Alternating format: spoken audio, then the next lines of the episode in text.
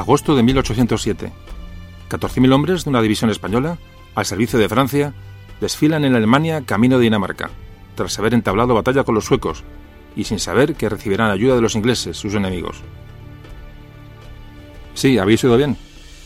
Una división española, al servicio de Francia, en Alemania, camino de Dinamarca, ha luchado contra los suecos y recibirán ayuda de los ingleses.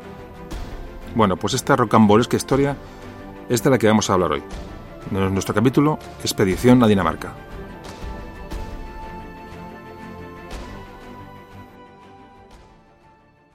Memorias de un tambor.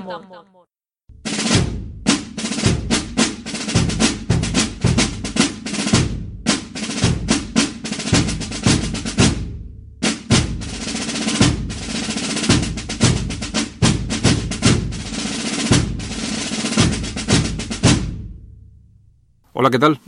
Vamos a empezar hoy nuestro programa titulado Expedición a Dinamarca.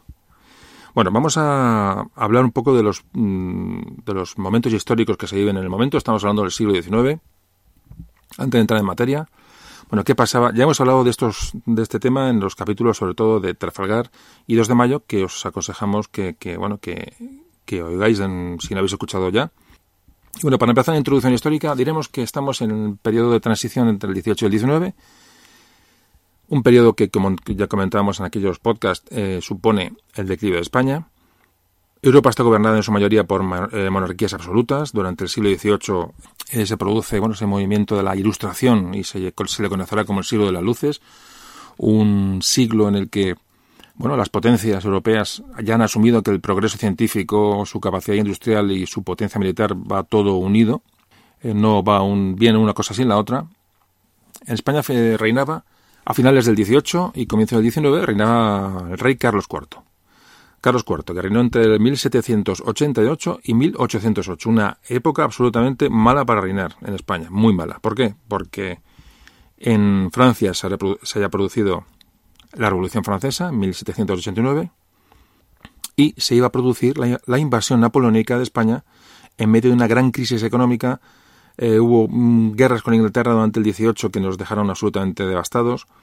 Eh, como digo, la Revolución Francesa en el 89 va a producir ya una amenaza de Francia sobre España. Eh, hay que pensar que España tiene una, monarquía absoluta de Borbones, que fueron los que, los que se quitaron de en medio en Francia, con lo cual este era un paso más para dar hacia el sur de, lo que era Francia revolucionaria. De hecho, yo, como todos sabéis, llegó Napoleón y se acabó la fiesta. Y bueno, nos quedamos también, esto nos produjo que nos quedamos sin un aliado natural, que era como era Francia. Hay que pensar que en Francia reinaban Borbones, en España reinaban Borbones, y si bueno, había unos pactos de familia y una, una ayuda mutua de ambos países, sobre todo contra Inglaterra, el enemigo común, bueno, pues que nos, mantenía, mantenía la situación más o menos en equilibrio. Este equilibrio se rompe en el momento que Francia eh, sufre la revolución y eh, España se queda pues sola entre dos entre dos eh, fuegos entre el fuego de Inglaterra y el fuego de la Francia revolucionaria. Una situación muy compleja muy complicada que ya comentamos en programas anteriores y pero bueno esta introducción estamos obligados a hacerla para el que escuche el programa de una manera suelta no bueno pues ahí se encuentra Carlos IV con un dilema. ¿qué hace? ¿se alía con Francia para defenderse de, de Inglaterra o se une a las potencias europeas incluida Inglaterra para luchar contra la Francia revolucionaria Mala elección cualquiera de las dos. Eh, Carlos IV, que era un rey que, era, bueno, que le faltaba carácter, se apoyó en su gobierno en, en, válidos como el conde Aranda, el Florida Blanca y sobre todo en el famoso Godoy, muy influido por la reina, por María Luisa de Parma. Y en principio la reacción de Carlos, eh, Carlos IV ante la, bueno, la Revolución Francesa y lo que se produce detrás de los Pirineos es mandar un ejército al sur de Francia de unos 25.000 hombres para intentar sofocar la eh, Revolución Francesa. Otras potencias europeas lo hacen desde sus respectivas fronteras. Bueno, el Francia se defiende perfectamente, tiene una potencia militar importante y eh, no solamente España no vence esa guerra ni, ni, ni, intimida a Francia, sino que Francia invade ciertas eh, ciudades y zonas del norte de España. Que bueno, esto se termina con la paz de Basilea, en la cual Godoy parece ser que hace un buen papel, que bueno, que logra unos buenos resultados para la mala situación de la negociación, y por esto eh, Carlos IV le nombra Príncipe de la Paz. Godoy será conocido dentro del Príncipe de la Paz por esa supuesta buena actuación en la Paz de Basilea, que se produce en 1795. Bueno, pues esta derrota ante la, Francia revolucionaria, unida al temor del, contagio de la revolución a, este lado de los, Pirineos, hacia España, bueno, nos, más la llegada de Napoleón al poder, que ya es lo que completa la, fiesta, nos obliga a estar del lado de Francia temiendo su, posible invasión. No tenemos otra opción.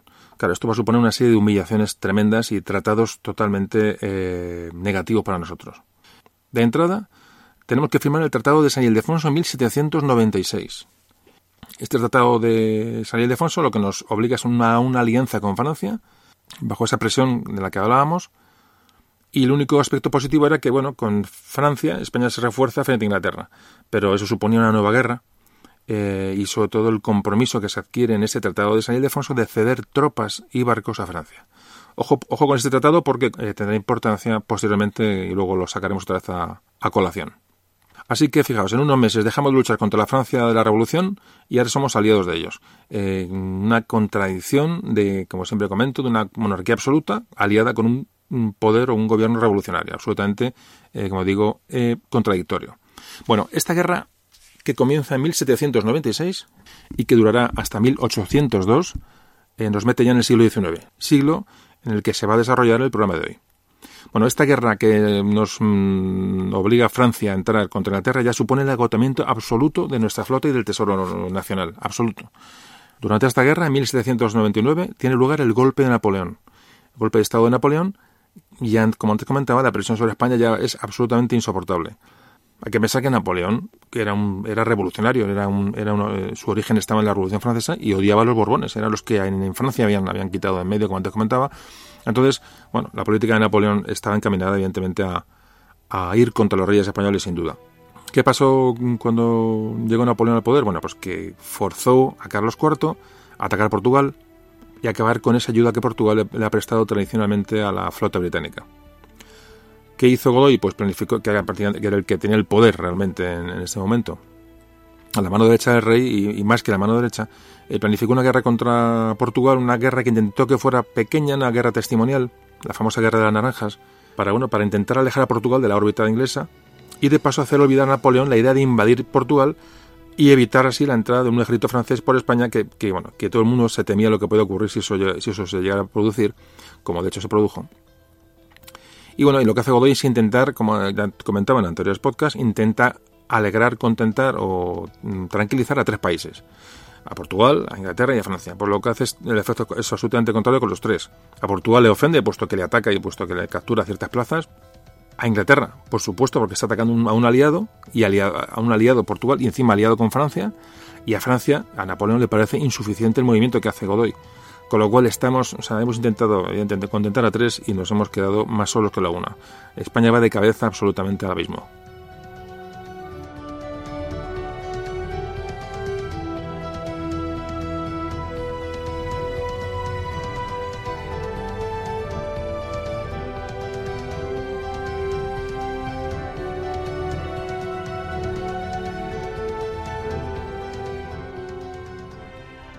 Bueno, pues esta guerra contra Inglaterra en la que estábamos eh, embarcados terminará en 1802, con la paz de Amiens. Están todos los bandos, España está agotada, pero Francia e Inglaterra también. Hay que decir que en esta paz de Amiens España recupera Menorca como dato histórico importante. Para hacernos una idea de la tensión que existía entre las dos potencias continentales, Francia e Inglaterra, esta paz solo duró un año. Napoleón estaba muy interesado en, invadir eh, Gran Bretaña. Entonces, contaba con la Armada Española como eh, apoyo a la francesa para entre las dos bueno, ser una fuerza importante para vencer a la, potentísima, Armada británica. Este es el motivo por el que Napoleón no invadió antes España. Bueno, espero a que, a que nosotros le prestáramos ayuda y colaboráramos con Francia en juntar nuestras flotas. Tenía un ejército en el norte de Francia esperando a, a traspasar el, el, Canal de la Mancha e invadir Gran Bretaña con 200.000 soldados. Es decir, la, tensión era tremenda.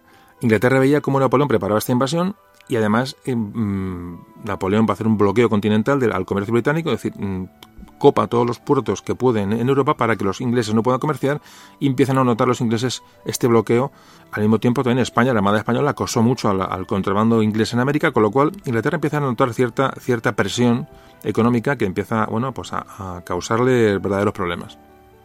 Así que en estas Inglaterra lo que hace es, eh, bueno, apoyados por, Rusia y Austria, pues hacen una, nueva coalición contra, contra Francia, contra la Francia de Napoleón.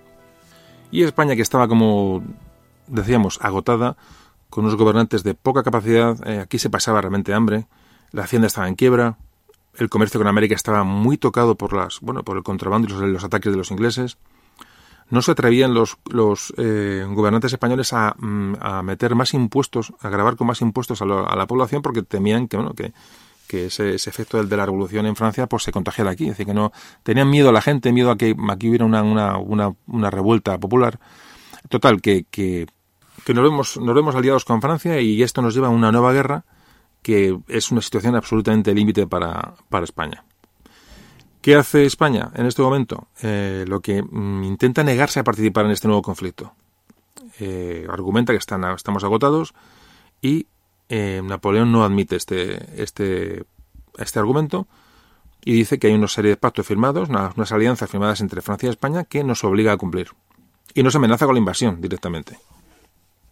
En un último esfuerzo, España lo que hace es pedir una, neutralidad a Francia a cambio de, pagar una renta, una fuerte renta, una fuerte suma de dinero. Bueno, como Napoleón estaba pendiente de nuestra flota y tal, bueno, pues dice, vale, pues pagarme, el, pagarme la renta, una renta de creo que eran 6 millones de reales mensuales, eh, accede al pago eh, a cambio de nuestra neutralidad y bueno, parece que, no, que nos va a dejar en paz. Pero, ¿qué pasó? Bueno, porque Inglaterra que estaba, como siempre os digo, intentando, intentando echarse encima del comercio, del comercio con América, dijo que ese pago del pago de esa renta, que, que eso nos, nos convertía en aliados de Napoleón y que, y que de eso nada. O sea, que, que, en fin, estábamos abocados a ir a la guerra. ¿Qué ocurrió? Bueno, pues que Inglaterra, en vez de declarar la guerra oficialmente a, a España, ya estaba en guerra con Francia, pero España que intentaba salirse de aquello como, como, como fuera, bueno, pues Inglaterra no nos deja y no nos declara la guerra oficialmente, pero empieza a atacar a barcos, a navíos españoles, barcos militares, comerciales, por donde nos encontraban. Eh, la, paciencia española fue tremenda porque no estábamos en condiciones de empezar una nueva guerra, hasta que, como también nos contaba en el anterior podcast de Trafalgar y el 2 de mayo, en octubre de 1804, eh, una pequeña flota de fragatas españolas fue atacada por una flota inglesa a traición el famoso hecho de la fragata Mercedes, el, tesoro, lo que ya me imagino que todos conocéis. Bueno, aquel, ataque, aquel ataque absolutamente deleznable produjo 270 muertos entre militares y civiles. Nos robaron todos los caudales que iban en aquellas fragatas.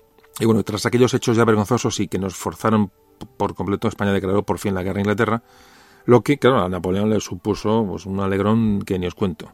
Ya veía que España entraba en guerra, España pondría su flota al servicio de Francia, y ahora le, íbamos a ayudar de forma voluntaria. Bueno, esta guerra y la intención de Napoleón de buscar una superioridad naval para invadir, Gran Bretaña nos va a llevar a la famosa batalla de Trafalgar, que como no quiero ser pesado, repito, ya hemos tratado en un podcast anterior, que os recomiendo que escuchéis, así como el, el del 2 de mayo. Bueno, tras la derrota de Trafalgar, Napoleón mira, ya solo mira al continente europeo, es decir, se olvida de las operaciones navales, evidentemente porque no tiene fuerza suficiente, y lo que hace es acentuar ese bloqueo continental de los puertos europeos eh, contra Inglaterra, decir, y lo que hace es acabar con sus enemigos en el continente. En ese mismo año, esa coalición que se forma contra, contra Francia, en 1805, eh, bueno, lleva a la batalla de Austerlitz, en la cual eh, Napoleón vence a austríacos y rusos. un año después, en Jena y Auerstadt, vence a los, a los prusianos, otra potencia europea del momento. Y, ese, y el mismo año, en la batalla de Friedland, derrota a los rusos. Es decir, en dos años Napoleón se ha quitado de un plumazo las potencias continentales. Es decir, es dueño y señor del continente y al ser dueño y señor del continente está en, disposición de bloquear los puertos de Inglaterra de una manera mucho más efectiva. Napoleón tenía ahora mismo Europa en su mano y la invasión de España solo era cuestión de tiempo.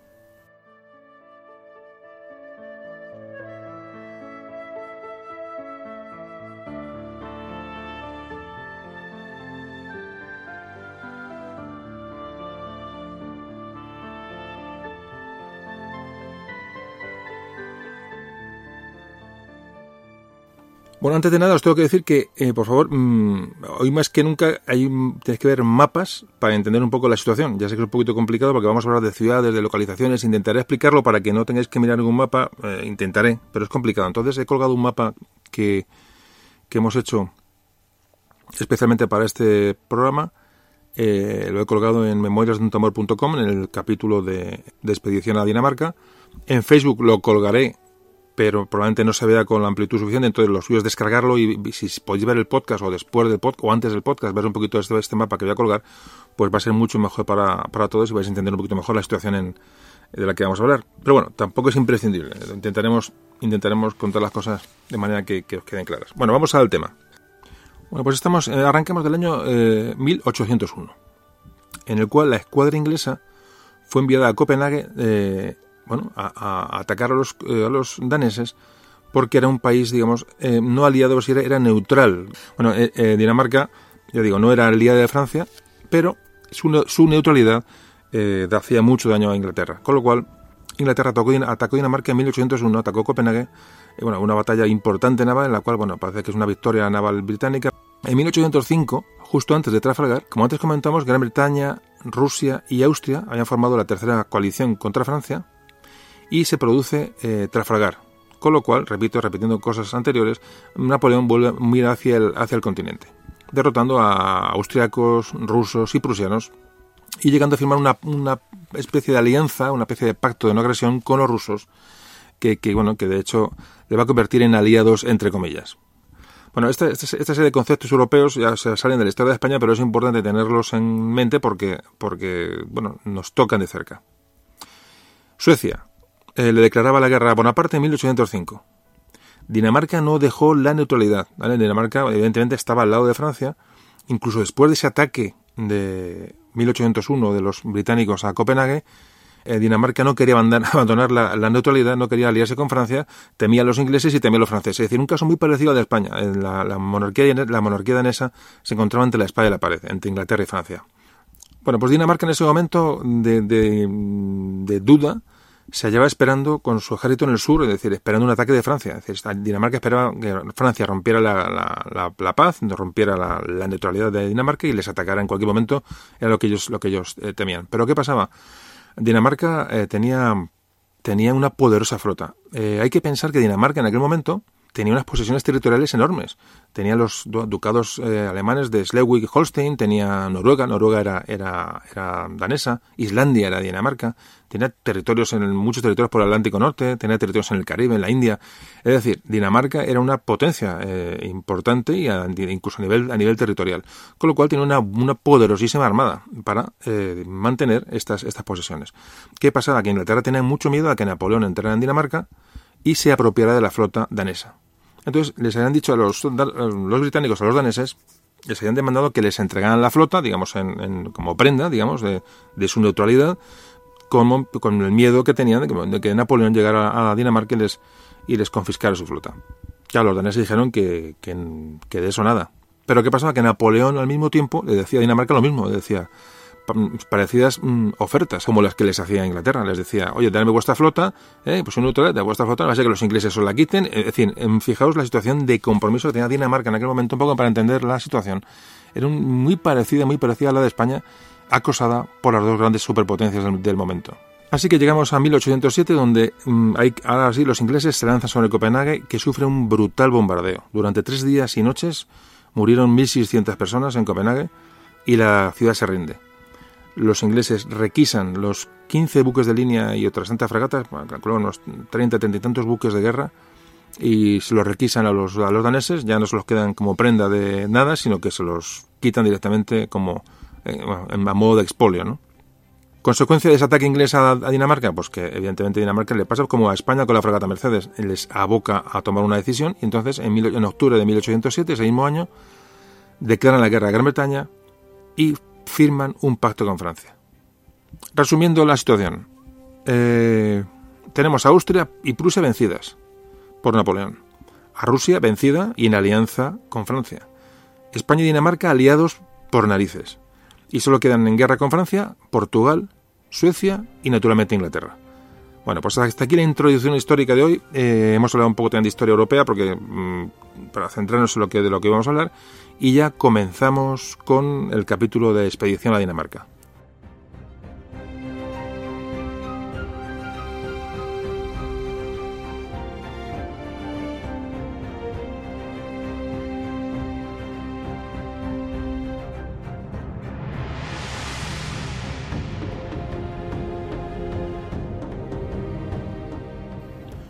Bueno, pues vamos a meternos en materia.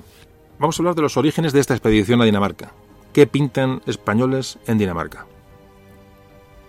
Bueno, como antes decíamos, eh, con las potencias continentales controladas o derrotadas. Napoleón ya era el, rey del mambo en Europa, eh, procedió de su bloqueo continental contra Inglaterra de una manera absolutamente tajante, pero necesitaba contar con un cuerpo militar ante los posibles ataques británicos, sobre todo en la zona norte de Europa, la zona de Dinamarca, la entrada al Báltico desde el Mar del Norte, y mm, resguardarse del contrabando que se empezaba a producir. Lógicamente, después de un.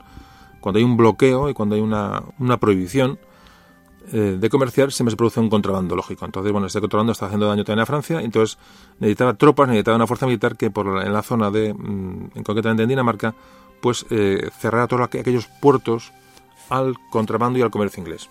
Y aquí entramos en, los términos que se firmaron en el Tratado de San Ildefonso en 1796.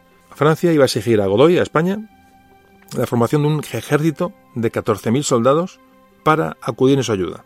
Y les dice que 6.000 hombres de este ejército tienen que ser los que estaban destinados en el reino de Etruria, en Italia, más 8.000 hombres que tenían que salir desde España. La creación de esta fuerza española, que estaba encaminada a proteger los puertos del norte, como digo, eh, Napoleón obliga a que sea eh, sacada del reino de Etruria. Bueno, el reino de Etruria era un, invento de Napoleón que sustituyó al Gran Ducado de, Toscana y que cedió a la corona española, a los, Borbones, cedió este reino de Etruria como, y como reyes de, él mismo a una hija de Carlos IV. Bueno, el caso es que en aquel reino de Etruria tenía una serie de guarnición eh, francesa que necesitaba para sus guerras en el continente, estamos hablando de 1805, estaban las, las batallas contra, contra Austria eh, en, su, en, su, apogeo y Rusia y entonces bueno pues aquellas tropas mm, las metió en batalla y fueron reemplazadas estas tropas de, vigilancia o de custodia de este, de este reino de Etruria por eh, tropas españolas que fueron enviadas allí así que esas tropas que guarnecían eh, estas tropas españolas que guarnecían Etruria ordenó que se pusieran en camino hacia el norte atravesando el Tirol en tanto que la otra parte del ejército que tenía que formar España, obligada por el Tratado de San Ildefonso, saldría de la península y tenía que marchar hacia el norte a través de Francia. Haciendo un pequeño inciso de, en esta época, es cuando Napoleón, a Napoleón le llegan, le llegan noticias de que Godoy estaba intrigando en su contra y estaba esperando que fuera derrotado por los prusianos. Es decir, eh, Godoy tenía la gran esperanza de que Francia fuera derrotada por Prusia y todo volviera a su ser. Es decir, pero al conocer esta, esta, este doble juego de, Godoy, eh, Napoleón, como dijo luego años después en sus memorias, eh, dijo, entendió, dice que más tarde, más temprano, habría que, derrocar al régimen español, en el cual ya no confiaba para nada. Eh, es importante porque este tema lo, Napoleón se entera en estos, en estos momentos. Es decir, estamos condenados a la invasión.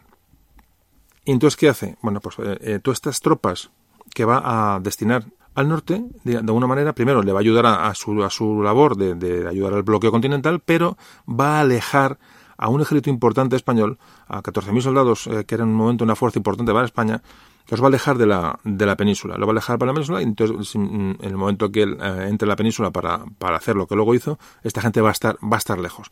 Es decir, tiene la doble, la doble función, la que realmente le ayuden al bloqueo y debilitar, debilitar a España eh, con, eh, alejando su ejército, digamos, de la, de, la, de la península. De hecho, hay unas cartas que se registran de que Napoleón le manda al su ministro de Asuntos Exteriores, a Talirán, que le dice, dice, ya tengo un doble interés en hacer salir de Toscana la, la división española. Eh, fue decisivo, este comentario de Godoy que leyó Napoleón fue decisivo para que Napoleón cambiara ya digo que seguro que iba a invadir España, pero esto aceleró los acontecimientos. Fijaos cómo sería el tema que este reino de Trulla que regaló a, los, a, los, a la hija de Carlos IV, eh, lo disuelve, lo disuelve, lo convierte otra vez en el Gran Ducado de, Toscana, es decir, no dura nada este reino de Etruria, y se lo cede a su hermana, a la hermana de Napoleón y su esposo. Así que, eh, ¿qué es lo que pasa? Bueno, como va a cambiar los reyes de Etruria o va mm, a, rehacer la, posición del ducado de, Toscana con su, con su familia, con su hermana, pues esto va a ser mucho más sencillo si allí no hay tropas españolas acantonadas. Es decir, todo es una maniobra para eh, beneficio, evidentemente, de, Napoleón y sus planes futuros. Aquí cuando se monta este, se, bueno, se forma este, este, ejército español, ya digo, mitad de, que va de, Etruria y mitad que sale de, la, de, España, Godoy propone que el jefe de este ejército sea el mismo Farril, es decir, el jefe que estaba en, Etruria, o el general Castaños. Sin embargo, Napoleón presionó a Godoy porque quería poner al frente de las tropas al, general Marqués de la Romana. El general Marqués de la Romana que va a ser el que va a, al final a mandar esta división española en el norte. Bueno, pues estamos ya en, hemos hecho un esbozo de por qué se crea esta, este ejército español, por qué se manda al norte, cuáles son las condiciones del mismo y bueno, empezamos a hablar ya del Marqués de la Romana y, de, y del viaje a Dinamarca.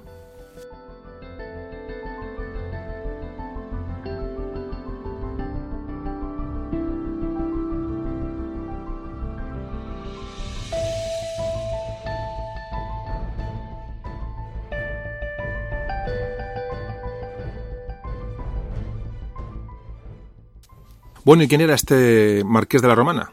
Pues era, eh, se llamaba Pedro Caro y Sureda. Era un hijo de un militar eh, que había muerto en acción en 1775, nació en Palma de Mallorca en 1761,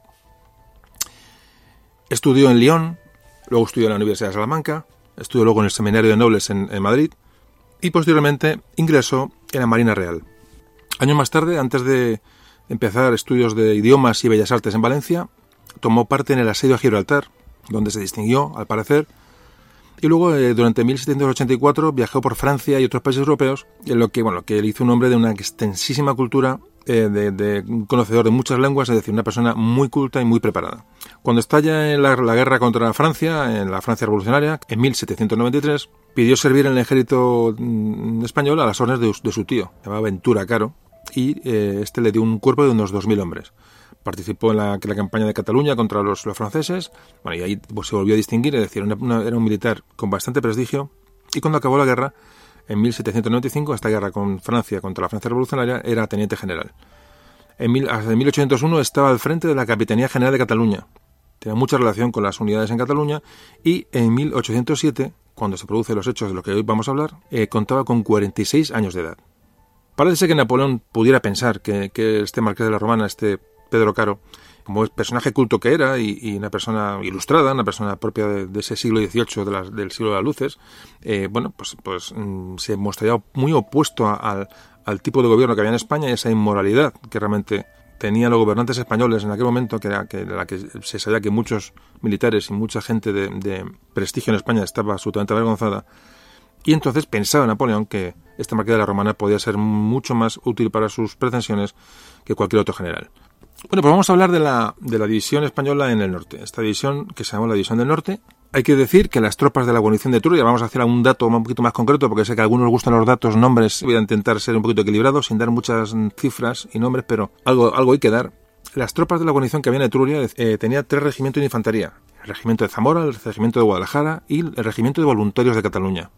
Y dos regimientos más de caballería, el regimiento del Algarve y el regimiento de Villaviciosa más su correspondiente artillería. En total eran más de 6.000 hombres. Como digo, pusieron camino hacia, hacia el norte de Europa, desde Italia. A esta fuerza había que sumar esa fuerza que dijimos que iba a salir desde España para completar este ejército que nos obligaba a, dar a Francia el Tratado de San Ildefonso. Salen desde España otros tres regimientos de infantería. Salen el Regimiento de la Princesa, el Regimiento de Asturias y el Regimiento de Voluntarios de Barcelona más otros dos de caballería, el regimiento del rey y el regimiento del infante, más su artillería correspondiente, es decir, este ejército iban unos 8.500, casi 9.000 hombres. En total eran más de 14.000 hombres los que se iban a juntar en el norte de Europa. Se ha hablado mucho, eh, uno va leyendo cosas y, hay quien dice que sí, hay quien dice que no, no se sabe un poco qué calidad tenían estas tropas españolas, eh, si eran la, la élite del ejército español o no lo era. No hay nada que pueda darnos un dato fiable sobre esto. Hay que decir que, que fijaos, en la, era una fuerza importante. Las tropas que se enviaron al norte eran el 11% del ejército español. La caballería que se mandó a, esta expedición era el 25% de la caballería que había en España. Además, la caballería, que era un arma importantísima en la época napoleónica, crucial en las batallas y crucial porque daba movilidad, velocidad y daba, potencia en las, las batallas y y, en las, y entre batallas, bueno, pues había una, eh, además había en España una escasez tremenda de caballos que hacían que la caballería fuera un arma débil en España. Fijaos, habla las cifras que en esa época había 9.000 caballos para 15.000 jinetes. Un estado desastroso de la caballería española en, a principios del 19. Y resulta claro, como Napoleón exigía que se le mandaran las tropas que el tratado se firmó, y eh, Godoy estaba absolutamente entregado a la, causa, a, bueno, a la presión napoleónica, pues mandó evidentemente las, la, caballería que tenía España, prácticamente toda la caballería, decir, mandó lo, los caballos sanos estaban, estaban en este ejército.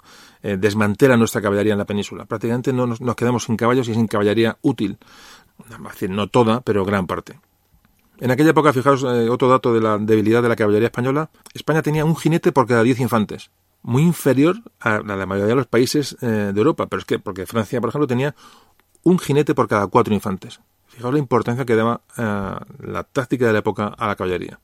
Eh, podemos también decir que en esta, hablando ya del, ejército español, que es un tema interesante, en España en ese momento había muchos regimientos extranjeros. Eh, durante el siglo XVI, sobre todo, España, que dominaba Europa, o parte de Europa, creó varios regimientos eh, formados con italianos, con balones, con suizos, con irlandeses. Y pero a partir del siglo XIX, esos, esos regimientos de tanta tradición, prácticamente los, los únicos que tenían eh, en sus filas gente extranjera eran los suizos, que en su mayoría eran, eran están entrados por, por, por, suizos. ¿no? La mayor parte de los regimientos que había en España, balones italianos, bueno, pues estaban formados por españoles o otros extranjeros, pero ya habían perdido un poco su origen de, aunque tenían nombres de aquellas, de aquellas, de aquellos países, de aquellas zonas, realmente estaban formados por soldados de otras, de otras nacionalidades o, españoles, ¿no? Fijaos, por ejemplo, la cantidad de, ahora hablaremos durante el programa de varios, la cantidad de nombres extranjeros que salen en, en, dentro de los mandos españoles. Esto hemos hablado siempre tradicionalmente en todos los, en todos los podcasts de que hemos hablado, sobre todo del siglo XVIII y XIX, la, la mezcla que había entre demandos de, entre países, porque, digamos, eh, muchos militares se formaban en, eh, bajo la tutela de, otra, de otra corona. Era muy típico. Por ejemplo, en España escucharemos durante el programa este, por ejemplo, hablar mucho de O'Farrill, de O'Donnell, hablaremos a última hora del General Blake, de Kindelan, eran nombres eh, irlandeses. Es decir, sobre todo irlandeses, había muchísima, muchísimos nombres de irlandeses que eran pues, descendientes de unos primeros eh, militares que llegaron con los regimientos originales. Es decir, hay, mucha tradición de apellidos, eh, ya digo, sobre todo, eh, sobre todo irlandeses. Por ejemplo, Reading, Reading que fue, bueno, ya hablaremos de Belén, Belén le dedicaremos un podcast seguro. Por ejemplo, la batalla de Belén, realmente el que la gana es, Teodoro, Teodoro, Reading. Reading era un suizo. Y es curioso saber toda, esta, toda esta influencia de, de unidades extranjeras en, la, en el ejército español. ¿Cómo se reclutaba en aquella época a los, a los, a los soldados? Bueno, pues eh, había mm, tres maneras de reclutar. La primera, bueno, voluntarios. Se les daba una, una sobrepaga, ¿no? De, que se llamaba paga de enganche, además del sueldo mensual. Luego había levas forzosas de vagos, imaginaos lo que eso puede ser. Y eh, la tercera posibilidad de, de, de, reclutamiento era la quinta. La quinta era una recluta que se hacía sobre, la, sobre grupos de cinco individuos se hacían eh, los padrones de cada localidad, se ocupaban a la gente por, por de 5 en 5, en edades comprendidas entre los 17 y 36 años, y se hacía un sorteo entre estos grupos de 5 personas, de manera que un, un individuo de cada grupo de 5 se le obligaba a servir como soldado durante un periodo de 8 años. Buah, imaginaos, 8 años. Te tocaba, vamos, eh, te tocaba la, quinta eh, y, eran 8 años de servicio. Ahí viene la, la, famosa palabra de los quintos y las quintas, ¿no? que hoy hasta hoy ha llegado, aunque ya no hay servicio militar obligatorio, pero me imagino que todos conocéis o todos os suena este, este término.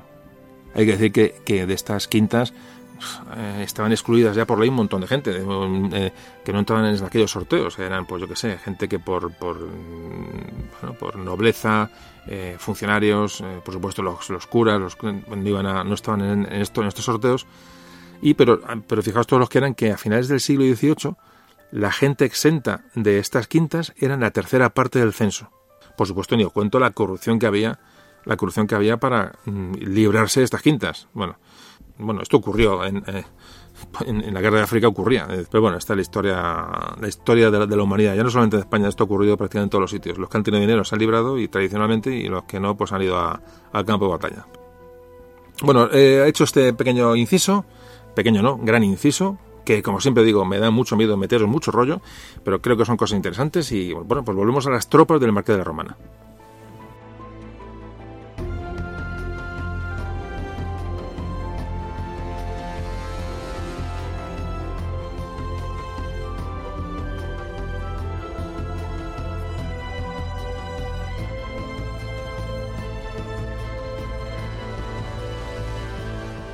Bueno, hay que decir que las tropas españolas, cuando llegaron a la zona alemana, a su paso por, bueno, por donde iban, eran muy eh, valorados y muy ensalzados por, por todo el mundo que lo veía. Hablamos del rey de Baviera, los elogia. Los generales, generales franceses, ah, luego veremos que entraron en combate enseguida, los generales franceses los valoran muchísimo su, su maniobrabilidad, su, su, bueno, su, su acción en combate. Hay que decir que estos, estos, estas unidades llegaron tras un penoso viaje a través de, de, sobre todo los que venían de Italia, a marchas forzadas atravesaron los Alpes, atravesaron Baviera, en fin, el viaje es larguísimo. Eh, cuando hablamos de que se desplazaron desde Troya hasta, hasta el norte de Europa, parece ser que es un viaje en, no, no, es un viaje de los gordos, eh, un viaje penoso, un viaje que además los soldados celebraban cuando pasaban los Alpes, parece que celebran muy por lo alto, cuando llegaron ya, bajan desde Innsbruck hacia la llanura de, Baviera, lo celebran, eh, ya por fin han, pasado esas, penurias de, parece que bajaron y subieron ocho puertos en los Alpes, pero, imaginaos, ocho puertos, pero iban con mujeres y niños. Llevaban mujeres y niños en la, en la expedición, mujeres de soldados y mandos, niños de, propios, llevaban algunos criados, es decir, el tema era mucho más eh, gordo de lo que parece para trasladar a estos 8.000 soldados. Cruzaron el, cruzaron el Danubio, llegaron a Hannover, ahí se pusieron al, al, mando del, jefe supremo de la, de la, de la, de la fuerza franco-española, que era el general mariscal Bernadotte, eh, luego llegaron a, Maguncia o a Mainz, hoy se conoce como Mainz, la ciudad alemana, en, español se, lo, llamaban Maguncia, y en Maguncia se van a unir todas las tropas de los que llegan de Truria, como los tanto los, los de Truria como las tropas que llegaban desde España al mando del Marqués de la Romana. Allí los 14.000 hombres, más de 14.000 hombres, eh, se juntan. Y así un poco a modo de anécdota, hay que decir que, eh, parece que mientras los españoles mm, se desplazaban desde España hasta, hasta Alemania, eh, hay una cronista, una, una, francesa, que era famosa por sus memorias en, de la corte, y escribía en, 1807 que ella vio a los españoles marchar por Francia con dirección al Vístula para enfrentarse a los rusos. Imaginaros el disparate. O sea, que los vio y los españoles van a, van por los rusos. Se le inventó. ¿Por qué digo esto? Aparte de que es curiosa la, es curioso el error. Porque Fijaos una persona que es una cronista de la época, que se le ha dado, se le ha dado mm, bueno, mm, validez a lo que, a lo que escribió y con, sus datos sean, me imagino que algún historiador habrá, habrá construido algo. Imaginaos lo que dice en este momento, que es una auténtica, un auténtico disparate. Quiere decir que muchas veces la historia hay que dejarla entre paréntesis porque hay crónicas y hay testimonios y hay cosas que bueno, realmente no son ciertos o son exagerados o son equivocados. Quiere decir, fijaos este caso, ¿eh? esta francesa que debe pasar a una, una, tropa, una columna española y dice, van a Rusia a, a por. Vamos, casi nada, eh, casi nada la diferencia. Pero bueno, un poco lo comento para que veáis cómo muchas veces hay que poner todo, todo, eh, todo en cuarentena y bueno, y hablar de las cosas con, con cautela. Bueno, cuando llegan a, Mainz o a Maguncia, Napoleón ordenó, eh, no estaba ahí Napoleón, pero ya las órdenes estaban todas desde París, que esa tropa española se desplazara a Hamburgo lo antes posible. Una vez, una vez en la zona, van a entrar en combate. Van a entrar en combate porque tienen juntas o unidas al, al ejército francés van a atacar la Pomerania sueca. La Pomerania es una región al norte de Europa, muy, una pequeña región que era propiedad de los suecos. Estaba bajo dominio sueco y, como sabéis, eh, Suecia era enemiga de Francia. Había declarado la guerra a Francia en 1805. Era un país que quería seguir mm, permaneciendo neutral. Iba a sufrir posteriormente, aunque ya no tiene mucho que ver con lo que vamos a hablar hoy, o sí tiene que ver, pero no, no, va, a no dar tiempo a tocarlo, sufriría la invasión de los rusos y el ataque de los franceses. Es decir, Suecia era un eh, país eh, aliado de Inglaterra posteriormente y enemigo, enemigo de Francia y de Rusia. Bueno, el caso es que los, suecos tenían una pequeña región en el norte de Europa que los franceses, en guerra con ellos, se decidieron a atacar. Y lo, la atacaron con ayuda de las tropas españolas de la División del Norte. En esa batalla, en el sitio de Stralsund, llamada la, ciudad se llama Stralsund, hubo un sitio de esta ciudad, en el cual participaron, eh, por ejemplo, el regimiento Villaviciosa de caballería, el regimiento de voluntarios catalanes, con una, con una valentía y un arrojo importantes. Parece que hubo varias bajas entre, los, entre, los, españoles en esta, en esta acción bélica. Bueno, el caso es que, la ciudad sueca fue, eh, abandonada, los suecos eh, abandonaron Pomerania y eh, huyeron hacia, hacia Suecia. Atravesando el Báltico, el mar Báltico, huyeron hacia Suecia. Y los españoles se dirigieron a Hamburgo para acantonarse allí. Allá, ya en Hamburgo estaban los 14.000 y pico hombres de la División del Norte, estaban ya juntos, ya tenían al Marqués de la Romana al mando de todos, Allí conocieron, se presentó al, mariscal, el famoso mariscal Bernadotte, que va a ser el, el jefe de esta, de esta fuerza del norte.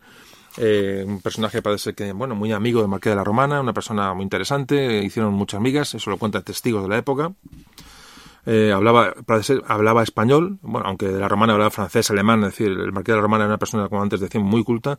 Bernadotte también hablaba algo de español y parece que hubo una muy buena relación, muy buen entendimiento entre el marqués español y el marqués de la romana y, y el mariscal Bernadotte.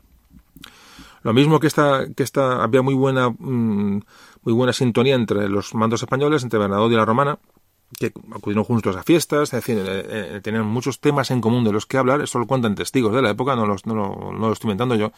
Eh, según contaban, esto ya es una cosa tradicional, pero hay testimonios de soldados suecos que estaban de los que, de la batalla de la guerra, esta pequeña mm, campaña que se hizo en, Pomerania, hay testimonios de soldados suecos que les, extrañaba las malas relaciones que había entre los soldados españoles y franceses. O sea, hasta los propios suecos se quedaron un poquito, madre mía, estos tíos están a tortas entre ellos. O sea, había, había una, un antagonismo absoluto entre españoles y franceses en las bases, las bases del ejército, cosa que pasó en España cuando entraron los franceses a España. Eh, ha habido una tradicional eh, pugna entre unos y otros, pues motivos X, motivos culturales, motivos religiosos, motivos lo que sea, motivos de vecindad, motivo que ha habido muchas guerras, hubo guerras entre Francia y España previas a esta, cuando hablábamos de la, de la Revolución Francesa, hubo, hubo guerras entre Francia y España, pues querámoslo o no, surgen, surge esa inquina, ¿no? Entre, entre, entre dos facciones, entre dos ejércitos. Bueno, pues esto se, se, heredó posteriormente y es que no se podían absolutamente, pero ni ver. Hecho este inciso, en Hamburgo se, se juntan, como antes decimos, todos los cuerpos españoles en una sola división, unos 12.000 12 de infantería y 3.000 de caballería, ¿vale? Más o menos, y como digo, se quedan en, Hamburgo. Hay que decir que Bernadotte estaba muy contento con las tropas españolas, muy amigo del Marqués de la Romana, Fijaos que otro tema de los españoles, el comportamiento de los españoles es que, fijaos, la, la tradicionalmente, por donde los españoles han pasado normalmente, sobre todo en, en, aquella época, por supuesto, todos los testigos de las, de las ciudades por donde pasan los españoles hablan muy bien de ellos, de, la, de que son gente agradable, son gente cariñosa, son gente cercana a la, a la población civil. A pesar de lo que suponía para una población de aquella época soportar un ejército de, de 15.000 de 15 hombres, imaginaos lo que eso puede ser, eh, eran muy apreciados. Por ejemplo, en Hamburgo hay un, montón de testimonios que hablan de los, de los, soldados españoles que eran los que más bailaban en los bailes de la ciudad, los que más participaban, los más simpáticos.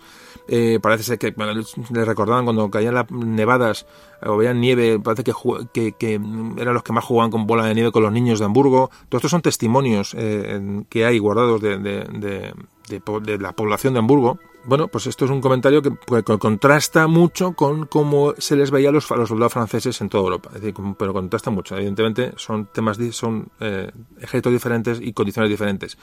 La verdad es que nos va a la fiesta más con tonto un lápiz, pero bueno, que, que y, la, broma y, el jaleo. Y eso luego trasciende y, bueno, ya estas poblaciones del norte que son más, más frías, más serias, pues todo aquello les, les chocaba. Les chocaba mucho, por ejemplo, como eh, los que fumaban puros, ahí no fumaban pipa, llegaban los pelos con esos puracos enormes, les llamaban, les llamaba mucho la atención, gente muy morena, gente muy, muy habladora, gente muy, en fin, les llamaba muchísimo la atención a los españoles y esto, bueno, pues esto eh, trascendió luego a los, a los escritos y a los testimonios de la época. Parece que hubo un pequeño lunar en la estancia en, en, Alemania, no sé si fue en Hamburgo, no recuerdo, eh, cuando parece que hay un, hubo una, una misa, había se estaba celebrando una, misa eh, luterana y parece que españoles que había ahí montaron un pollo pero de los de los gordos, pero de los gordos. De una bronca con durante la misa que ni os cuento, claro, españoles católicos y apostólicos, eh, un rito luterano que a aquellos no les cuadraba, pues por lo visto aquello, bueno, la verdad es que para que haya, trascendido lo que tuvieron que montar aquellos, no se sabe muy bien, pero incluso el marqués de la Romana tuvo que intervenir eh, parece que castigó a los, a los que montaron aquello, eh, presentó excusas a, los, a la población, es decir, tuvo, tuvo, que, que, tuvo que actuar porque, porque se dieron de pasar tres pueblos.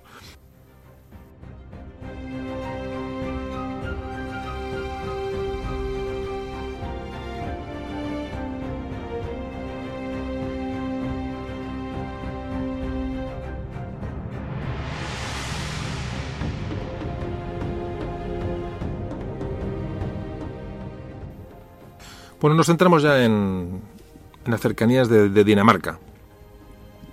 Estamos en julio de 1807. El mariscal Bernadotte era, bueno, Napoleón en esta fecha, en julio de 1807, le nombró general en jefe de, de las ciudades hanseáticas de Hamburgo, Bremen y Lübeck. Eh, las Hansas, eso te a explicarlo, las Hansas eran una confederación de ciudades comerciales, del, en el ámbito del Báltico, bueno, del norte de Europa, bueno, que tienen un comercio entre ellas, es decir, muy, muy complejo. Cuando hay de las, de las Hansas, bueno, estas ciudades hanseáticas son ciudades semi-independientes comercialmente, bueno, es un, te digo, un tema largo de, tratar. Bueno, el caso es que, que al ser comercial, mm, al ser su, su razón de ser el comercio, Napoleón lo que hizo fue, estas ciudades de las Hansas es bloquearlas automáticamente para el comercio con Inglaterra. Es decir, fue las primeras ciudades que él bloqueó, eran, eran ciudades eminentemente comerciales. Entonces, eh, nombró a Bernadotte digamos, jefe de, bueno, de, del control de estas, de estas ciudades. Y puso sus órdenes eh, a las órdenes de Bernadotte una división española, la famosa división del norte, otra división holandesa y dos francesas. En total tenía Bernadotte bajo su mando 47.000 hombres. La misión de Bernadotte, ¿cuál era? Hacer cumplir el bloqueo continental. ¿Qué tiene que hacer? Bueno, pues vigilar que los ingleses no, no tocaran las costas ni por asomo y, el, y, controlar el contrabando y la corrupción que parece ser que había de los funcionarios franceses y alemanes en la, en la zona. Y nos encontramos con que Napoleón eh, va a mandar órdenes a, a Bernadotte de invadir Suecia. O está preparado para invadir Suecia. Los rusos atacarían eh, por el este y eh, los franceses tenían que atravesar, atravesar el Báltico desde Dinamarca y atacar la zona sur de Suecia. Y para ello contaban con, con tropas españolas para ejecutar la acción. Esto nunca llegó, llegó a producirse porque bueno, las circunstancias fueron, cambiaron. La, Marina Británica empezó a bloquear el Báltico, es decir, no hubo posibilidad de pasar por el, Báltico hacia Suecia. Sin embargo, los rusos sí que atacaron por la zona, por, por Finlandia, atacaron Suecia con, con éxito.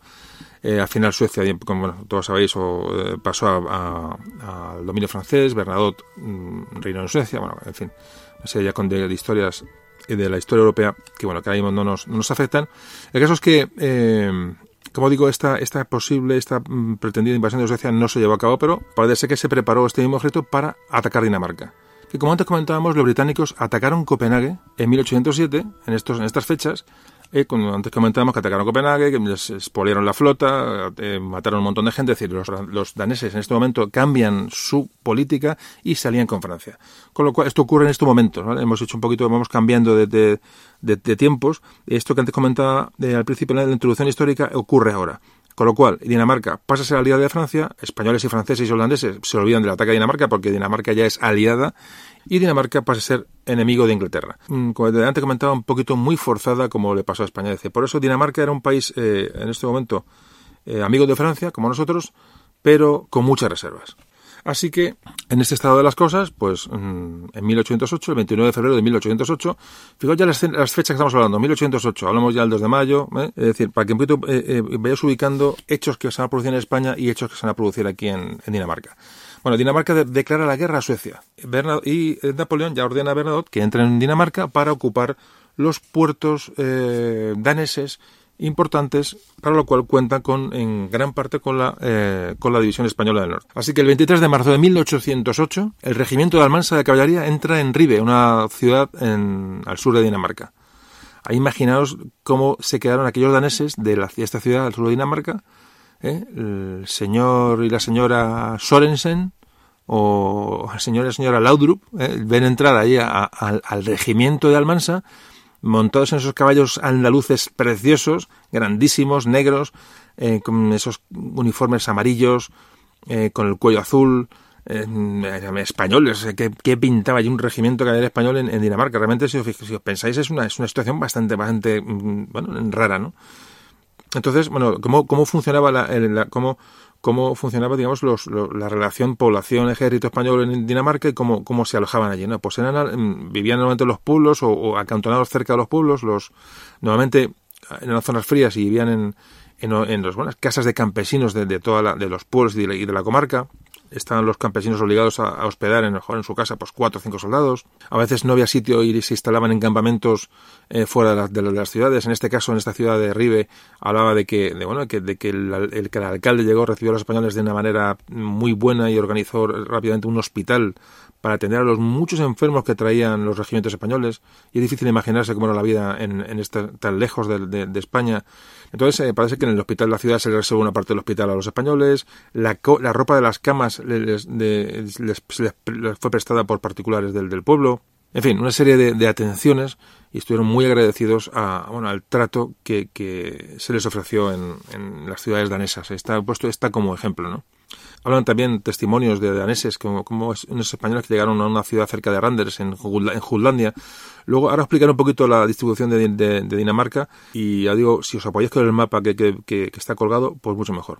Bueno, pues el alcalde de, esta ciudad parece que tuvo, bueno, después de alojar a toda la tropa que llegó allí, a los, al regimiento que le tocó acantonarse allí, ya cuando tenía, después de sufrir mucho para colocar a todos y tal, ya resulta que parece que llega, cuentan, le digo, los, testimonios que llegó mm, retrasado, llegó un, un, mecánico, un forjador de, armas, de fusiles, y llegaba con su mujer y sus dos hijos. Claro, la, la situación, es una situación muy compleja, muy compleja.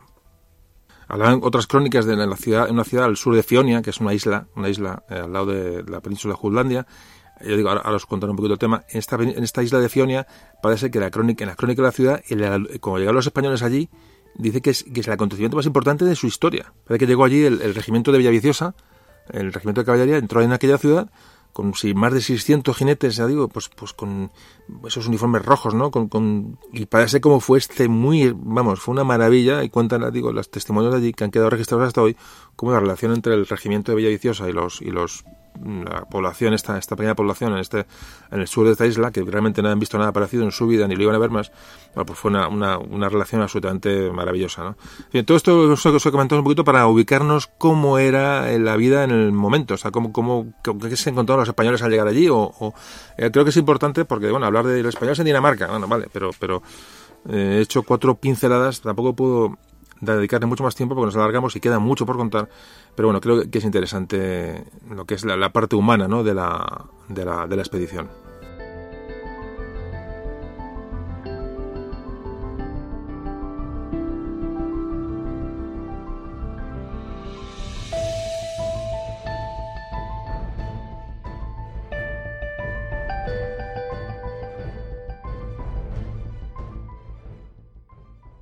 Bueno, pues vamos a hablar de la estancia de los españoles en, Dinamarca y vamos a empezar a hablar ya de la complica cómo se empieza a complicar la, cuestión. Se empieza a complicar la cuestión. Em, en España se producen en estos momentos eh, hechos lamentables, como son esa lucha entre Godoy y los reyes, Carlos, Godoy el rey Carlos IV y el hijo de Carlos IV, Fernando, que se llama Fernando VII, ¿vale? Esa lucha por el poder, que Napoleón de luego supo aprovechar, vamos, de una manera eh, magistral como en marzo eh, se produce el, motín, famoso motín de Aranjuez, provocado por la, por la inquietud de la gente entre la, entrada de tropas francesas en, España, se supone que en tránsito o pasando hacia, hacia Portugal, eh, a la hora de las zonas del famoso Murat, que ya hablamos de ello bastante en el programa del 2 de mayo. Esta, esta, esta revuelta popular, eh, instigada, parece, por, por Fernando VII, supone la caída de Godoy y la dedicación de Carlos IV en favor de, de Fernando, que se reinaría como Fernando VII. Fijaos las intrigas, ¿no? Eh, unos días más tarde, Carlos IV, eh, presionado por, por, Francia, dice que, lo, que su dedicación no vale, que anula eh, su dedicación al trono y que, de eso, que donde dijo digo, dijo Diego, y bueno, y pasa que, Napoleón convoca a los dos en el famoso, en la famosa reunión de Bayona, y los dos se ven forzados a abdicar en favor de Napoleón, y este lo va a hacer en favor de su hermano José como nuevo rey de España. Eh, mientras, días antes, había estallado el famoso motín del 2 de mayo en Madrid. Todo esto lo explicamos, repito muy bien, en el programa del 2 de mayo. Pero bueno, aquí hago este esbozo para que sepáis un poquito cuál era la, tremenda situación que se vivía en España en ese momento, que estábamos descabezados y sin, un, una cabeza visible en la propia península. Y mientras este, este ejército estaba en Dinamarca.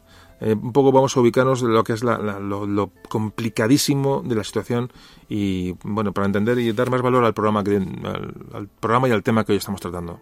Bueno pues este traspaso de poderes de Napoleón mm, a su hermano a José eh, bueno, pues se vio ratificado el 6 de junio de 1808 por una, asamblea, una asamblea de, evidentemente de españoles afrancesados, que se constituyó en Bayona y que además redactaron una, constitución. Automáticamente la respuesta de, en España fue, fue formar juntas, las famosas juntas de resistencia contra la invasión napoleónica.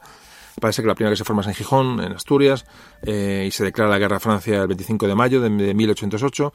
Eh, bueno, toda esta, esta convulsión que se produce en España, evidentemente, eh, llega a Francia, y hay miedo, y hay miedo a que estas noticias lleguen a los españoles y pueda haber en esta división, que era potente, evidentemente, estos 15, casi 15.000 hombres, mm, bueno, pues pueden dar muchos problemas. Eh, eh, y entonces eh, parece que se opta desde Francia, Bernadotte, para, parece ser que opta por mm, interrumpir las durante unas semanas la distribución de correo a los españoles.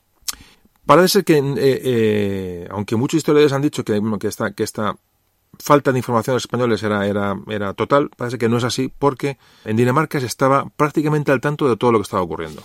Se creó una comisión eh, cuando acabó la guerra de la independencia, se creó una comisión para investigar qué ocurrió con la división del norte. En una de las preguntas que se le hace al, coronel O'Donnell, entonces que era ayudante del, ayudante del Marqués de la Romana, cuando se pregunta dice, bueno, ¿cómo, cómo reciben ustedes las noticias de, lo que pasaba en España? ¿Cómo están ustedes al tanto? Entonces este coronel contesta en, en esta comisión, dice, Dice, como los, voy a leer textualmente lo que contesta el coronel. Dice, como los periódicos franceses circulaban entre nosotros, supimos lo que ellos dijeron acerca de los sucesos de Bayona la renuncia del rey Fernando, la horrorosa escena del 2 de mayo, la internación en Francia de toda la familia real y el nombramiento del hermano, del hermano de Napoleón José. De las cartas que venían de España, desde mediados de mayo, solo llegaron a nuestras manos abiertas las que no tenían noticias que pudiesen alarmarnos. Pero los ingleses cuidaron de introducir furtivamente papeles que nos, la daban, las daban más exactas. Es decir, cortaron el correo, pero tenían, eh, había circulado en periódicos franceses, evidentemente, porque era, incontrolable, y los ingleses ya estaban al tanto y estaban encima para, para meter cizaña a los españoles e informarles de lo que estaba pasando en su país y ponerlos y ponerlos de su lado. Muy importante esto porque, porque realmente ha habido siempre diciendo, bueno, estaban, no sabían lo que pasaba, estaban, no, sí sabían lo que pasaba exactamente y por eso, bueno, pues empezaron a organizarse para ver cómo salían de aquel auténtico embrollo. Una división de 14.000 hombres en Dinamarca, rodeados de franceses, rodeados de, o no olvidemos, los daneses eran aliados de Francia, es decir, los daneses no tienen nada que ver con nosotros. El ejército danés potente estaba, era, lo, tendríamos en contra en caso, en caso de sublevarnos. Por supuesto, las divisiones francesas también, la división holandesa también, es decir, estábamos en una situación de aislamiento y lejanía que realmente hacen de este capítulo pues un tema que, que es apasionante.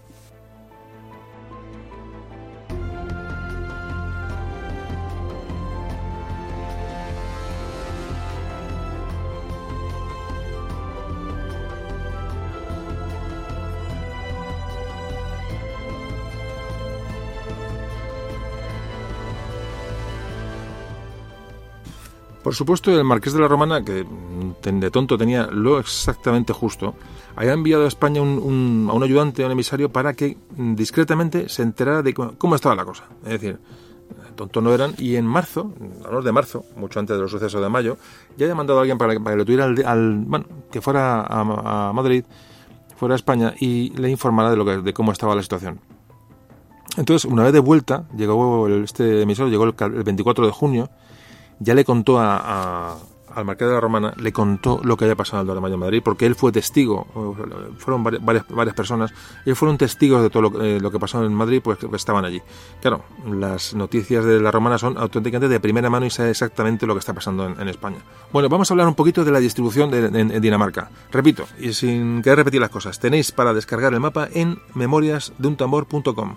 En el apartado del programa de hoy, de Expedición a Dinamarca, te podéis descargar un mapa eh, que, podéis, eh, bueno, pues lo queréis tener delante cuando escuchéis el podcast, o bueno, después o antes, le echéis, un vistazo y, bueno, y para que situéis un poquito en, la distribución en Dinamarca de las, de las tropas españolas y luego escuchéis el podcast de una manera un poquito más tal. Aún así, os digo, os voy a explicar un poquito cuál es la distribución para que el que no tenga el mapa, no quiera ver el mapa o no pueda ver el mapa, tenga una noción geográfica de dónde estamos hablando. Bueno, Dinamarca está al norte de Europa, como todos sabéis. Está al lado, al lado de, Alemania al lado de los Países Bajos, una, pequeña península llamada Jutlandia. Bueno, pues al este de esa península de Jutlandia, entre Dinamarca y, Suecia, estamos en el mar Báltico, hay decenas de islas, centenares de islas, en las cuales hay dos muy grandes, que son la isla de Fionia y la isla, y la isla de Selandia. Entonces repetimos, tenemos la, península de Jutlandia, la, más grande, justamente a la derecha, al este está una pequeña isla llamada Fionia, y más al este hay otra isla que se llama Selandia, un poco más grande que donde está la capital Copenhague, ¿vale? Bien, bueno, pues nos situamos en eso, es decir, es una zona de penínsulas, de islas, una zona complicada eh, geográficamente para que nos damos una idea de cómo estaban las tropas españolas distribuidas. Bueno, pues imaginaos, en, al oeste de Dinamarca tenemos varias, varias unidades, en varias ciudades, al norte de la península de Jutlandia tenemos unidades, en Fionia, realmente es la isla de Fionia, la isla pequeña, eh, ahí es donde estaba el cuartel general de, de la Romana, estaba en Niborg Eh, repito, si veis el mapa vais a dar muy perfecta cuenta de la, de la distribución de las tropas españolas. Y luego en la isla de Selandia, que es donde estaba Copenhague, la capital, donde había un ejército danés importante y un ejército francés de apoyo importante, es decir, solamente se destacaron eh, un, par, un par de regimientos. En la, como repito, en la isla de Selandia. Mm, y repito otra vez, la mayor parte del ejército estaba en Fionia, en una isla pequeña entre Jutlandia y Selandia. Bien, pero si veis el mapa vais a dar cuenta de la cantidad de territorio ocupado y de la dispersión. Una dispersión que evidentemente no era una cosa casual, es decir, los franceses temían muy mucho que los españoles eh, recibieran noticias de, España, entonces lo que hicieron fue dispersar los regimientos de la mayor, mm, la mayor cantidad de, kilómetros posibles eh, para que los españoles no tuvieran en ningún momento eh, esa unidad que pudiera provocar una, una rebelión. Bueno, pues mm, dicho esto, vamos a continuar con la, con la narración. Una vez visto, visto el mapa, como te decía, bueno, los dos regimientos españoles que había en Selandia, en esta isla mucho más al oeste, donde está, donde está, donde está Copenhague, estaban aislados del resto. Es decir, estos regimientos sí que mm, eh, pudieron estar menos enterados de los sucesos que, había, que habían ocurrido en España, porque, le digo, estaban aislados y se les había interceptado, como a todos los demás, la comunicación eh, de los correos. Aunque mm, luego se comentó, porque luego las cosas se hablaron y, se han sacado a la luz, que algo sospecharon cuando hablaban con la gente de allí, con la gente de Copenhague, con la gente, con los daneses. Eh, sospechaban porque, porque mm, ellos tenían información y entonces se la ocultaban, es decir, tenían sospecha de que algo estaba ocurriendo en España. Llegaron por visto panfletos y proclamas desde Asturias eh, declarando la guerra a Napoleón. Cuando el Principado de Asturias declaró la guerra a Napoleón, bueno, pues un pasquín de estos no se sabe cómo, pero llegó a las tropas que había en Selandia. Parece ser que también en esta, en esta introducción de esta información en pequeñas dosis eh, tuvieron mucha, mucho que ver los, los, los agentes mm, mm, ingleses, los agentes secretos ingleses que enseguida fueron llevados allí para, para eh, hacer llegar a los españoles y hacerles, hacerles partícipes de la situación. Con lo cual, también podemos hablar de que estas tropas más aisladas en esta isla, eh, que es más grande y, ya digo, mucho más aislados en cuanto a que están rodeados por fuerzas muy superiores, pues también sabían, también sabían lo que, lo que estaba ocurriendo. ¿Cómo sería la cosa? Que el rey Federico VI de, Dinamarca, el 13 de julio, dirigió una serie de mensajes a sus, a sus jefes militares mm, recordándoles que tenían el deber de intervenir en favor de Francia en el caso de que los españoles no, no fueran fieles al rey José I Bonaparte. Es decir, cómo estaban ya, mm, la, tenían la mosca detrás de la oreja diciendo que, que ya el propio danés, los daneses dijeron, cuidadito, que os recuerdo que por muy mal que os caigan los franceses, los españoles, o sea, somos aliados suyos y los españoles si se rebelan o presentan, eh, dan cualquier problema, estáis obligados a sofocar la rebelión. Es decir, el rey, el rey danés sabía que los españoles están empezado, empezando a estar, no diremos cabreados, diremos, diremos tensos. Bueno, pues ante esta situación de indefinición o de tensión de los españoles, desde España y con el, por supuesto con la colaboración de París, se propone que los españoles juren fidelidad al rey José I Bonaparte en Dinamarca es decir, las tropas, las tropas de Dinamarca juren fidelidad allí al nuevo rey, al hermano de Napoleón. ¿Por qué? Porque si nos ponemos las gafas de ver el siglo XIX, el siglo XVIII, un juramento era un juramento. Es decir, un juramento de, un juramento de fidelidad a un rey era un juramento de fidelidad a un rey.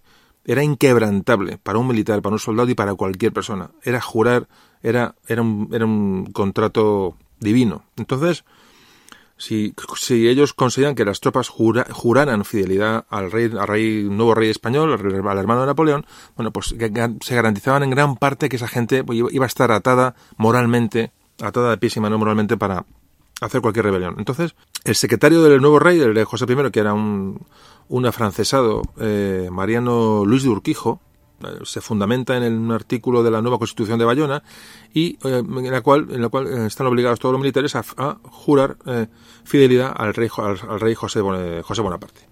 Así que esto le llega a Bernadotte en su cuartel general en el que este, su cuartel general estaba en el sur de en el sur de Dinamarca y le manda una carta a su amigo el marqués de Romana diciéndole que haya recibido unas órdenes muy explícitas de Madrid sobre el tema del juramento y que todos los oficiales y los soldados tenían que, jurar, tenían que jurar fidelidad y obediencia al rey José Napoleón, a la Constitución y a las leyes de España.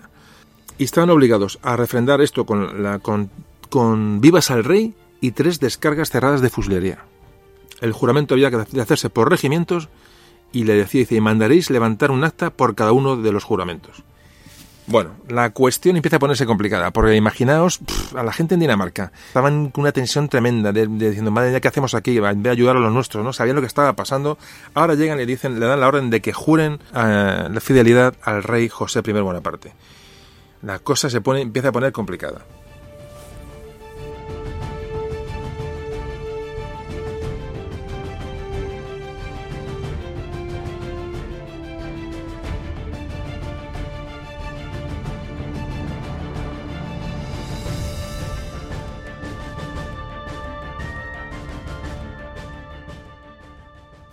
El general Kindeland, que estaba en Jutlandia, eh, fue el primero en cumplir la orden, pero sin rechistar. Eh, pero vamos, sin ningún reparo. Entonces, bueno, decimos que este Kindeland era un afrancesado eh, absolutamente empedernido. Te parece ser que, que, los batallones, me imagino que a regañadientes, los soldados, todo, la gente prestó, prestó el juramento. En la ciudad, dice que en la ciudad de Fredericia, que ya digo, lo podéis ver en el mapa, lo hacen el 25 de julio, eh, también lo hacen los, los regimientos del, del, Caballero del Rey y del Algarve, eh, que están en aquella zona.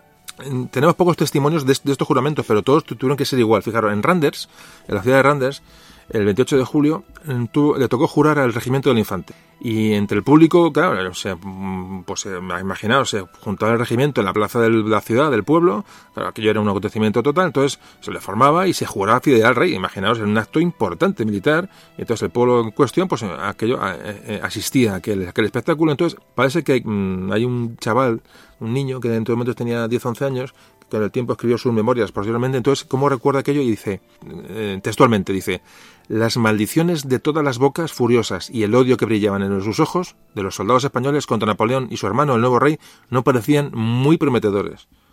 O sea, el niño dice, las maldiciones y el odio que brillaba en los ojos de los soldados contra Napoleón y su hermano, dice, no parecían muy prometedores. Eso visto por un danés. Eh, ¿Fue un juramento a regañadientes? No, mucho más. En esta zona donde Kindelan, que era el general que, digo, que, influyó grandemente para que aquello se, se hiciera, solo tenemos este testimonio, pero me imagino que en toda la, toda la zona de, de, Jutlandia todos los juramentos tuvieron que ser de una manera muy parecida. Entonces había obligación de levantar acta del juramento, es decir, se, se hacía un parte, es decir, con lo que se haya dicho, con lo, que se haya jurado, y este parte se remitía, se remitía al cuartel general francés eh, que mandaba Bernadotte para, bueno, para acumular documentación y, bueno, y justificar que las tropas españolas iban una a una eh, jurando fidelidad a José I Bonaparte. La cuestión tiene tela, si os fijáis, ¿eh? tiene mucha tela, porque hay que meterse en la situación de aquella gente. En, estaban, ya digo, aislados en, el fin del mundo para ellos y jurando fidelidad a un rey que, realmente odiaban, ¿no? Realmente es, es muy, muy, muy complicado. Bueno, pues llegó la orden al Marqués de la Romana, en Fionia. En Fionia, en la isla de Fionia, como antes comentaba, era de superioridad española. Es decir, prácticamente toda la cosa estaba rodeada de regimientos españoles. Era mucho más, mucho más, eh, muy, muy diferente. En Jutlandia, los pocos regimientos españoles, evidentemente, estarían en, inferioridad en caso de, una rebelión. En Selandia, como antes comentamos, esa isla más grande al este, que donde está la isla donde está Copenhague, ni, ni os cuento, aquí estaban prácticamente en no inferioridad, sino mucho más. Pero en Fionia la cuestión cambiaba porque la superioridad española era, era total. Bueno, pues le llega la orden al, al, marqués de la Romana con el maldito juramento y bueno, y se plantea el problema. Dice, bueno, a ver cómo cómo hace para, para, para salir del, del, del, embrollo. Ya de la romana estaba en contacto con los ingleses. Hay que decir que ya en este momento ya había estado en contacto con los ingleses desde julio y, y su intención ya era salir allí como fuera. O sea, decir, tenía claro que, que, que tenía que seguir engañando a, Bernadotte como una fuerza fiel, una fuerza aliada, pero mm, para que no, le atacara, para que no le aplastara, evidentemente estaban, digo, aislados en, en, islas en, Dinamarca, entonces tenía que sobrevivir. Entonces, mm, de la romana lo que hace, lo que hace, el marqués de la romana lo que hace es eh, eh, crear, bueno, un ambiente gobernador eh, de, de, bueno, de, amistad, ¿no? Y sin, sin plantearle problemas, pero claro, pero a la vez el juramento tiene que hacerlo con su gente. Es decir, se le plantea el problema, ¿cómo hace para, para lidiar, ¿no? Con, con, la, con la situación. Fijaros la situación, la verdad es que es, es muy interesante y muy, muy curiosa, ¿no? Para, para el Marqués de la Romana, de luego, bueno, el, gobierno español eh, legítimo, Carlos IV, eh, Godoy, Fernando VII, bueno, les resultaba absolutamente repugnante como para muchos españoles, ¿no? Pero, claro, mm, dejarse invadir por, por, por, Francia, por Napoleón, por los franceses, bueno, eso era, eso era impensable, ¿no? impensable. Entonces, esto a nivel, a nivel mandos, pero a nivel tropa, volvemos a lo mismo. De la romana se lleva muy, el marqués de la romana se lleva muy bien con Bernadotte, pero a nivel tropa, a nivel, a nivel base del ejército, los franceses no los podían absolutamente ni ver. O sea, entonces jurar fidelidad a un francés, imagina lo que suponía obligar a los soldados españoles a jurar, a jurar fidelidad a, José, a José I. Los cuales, bueno, pues querían como rey a, a su Fernando, a su Fernando VII, al deseado, ¿no? Realmente, aunque luego era, fue un auténtico traidor y un, y un en fin, no vamos a entrar en calificativos porque no me quiero liar, pero este, este, este botarate eh, parece mentira que fuera llamado el deseado y fuera amado por, por, por, por, el pueblo español, ¿no? Me parece mentira, pero bueno, eso es, son cosas, son cosas de la historia. Bueno, el caso es que el marqués de la Romana eh, no podía negarse a jurar y mandaba, como digo, cartas a Bernadotte, bueno, pues adulándole, buscándole, mostrándole lealtad, decir, intentaba mantener la cosa, la cosa calmada para que el francés no se diera cuenta de las intenciones, las intenciones de los, de los españoles. Entonces lo que intenta el marqués de la Romana es, es con tanta adulación y tanta, dice, estamos a vuestra disposición, y de hecho manda cartas a Madrid mostrándose a disposición de la nueva, del, nuevo gobierno, eh, fidelidad, eh, o sea, lo que hace es intentar, con estas cartas, con esta adulación, intentar evitar el juramento, de decir, bueno, ya, a mí si me ven que estoy tan fiel y, la gente de aquí estamos tan contentos con el nuevo régimen, eh, el nuevo rey, nos deja, no, pero, pero no, o sea, intentó, intentó evitar la fase del juramento de sus tropas, pero recibía respuesta negativa, decir, que estaba obligado a hacer la ceremonia de juramento. el marqués de Román intentó hasta último momento evitar, evitar el juramento, le digo, intentando engañar a tanto a Bernadotte como a las autoridades eh, afrancesadas españolas. Entonces, claro, eh, lo que hace el Marqués de Romana, reúne en Niborg, en, digo, estamos en, la isla de Fionia, reúne a su Estado Mayor, consulta un poco toda la situación, les hace partícipes de, la situación.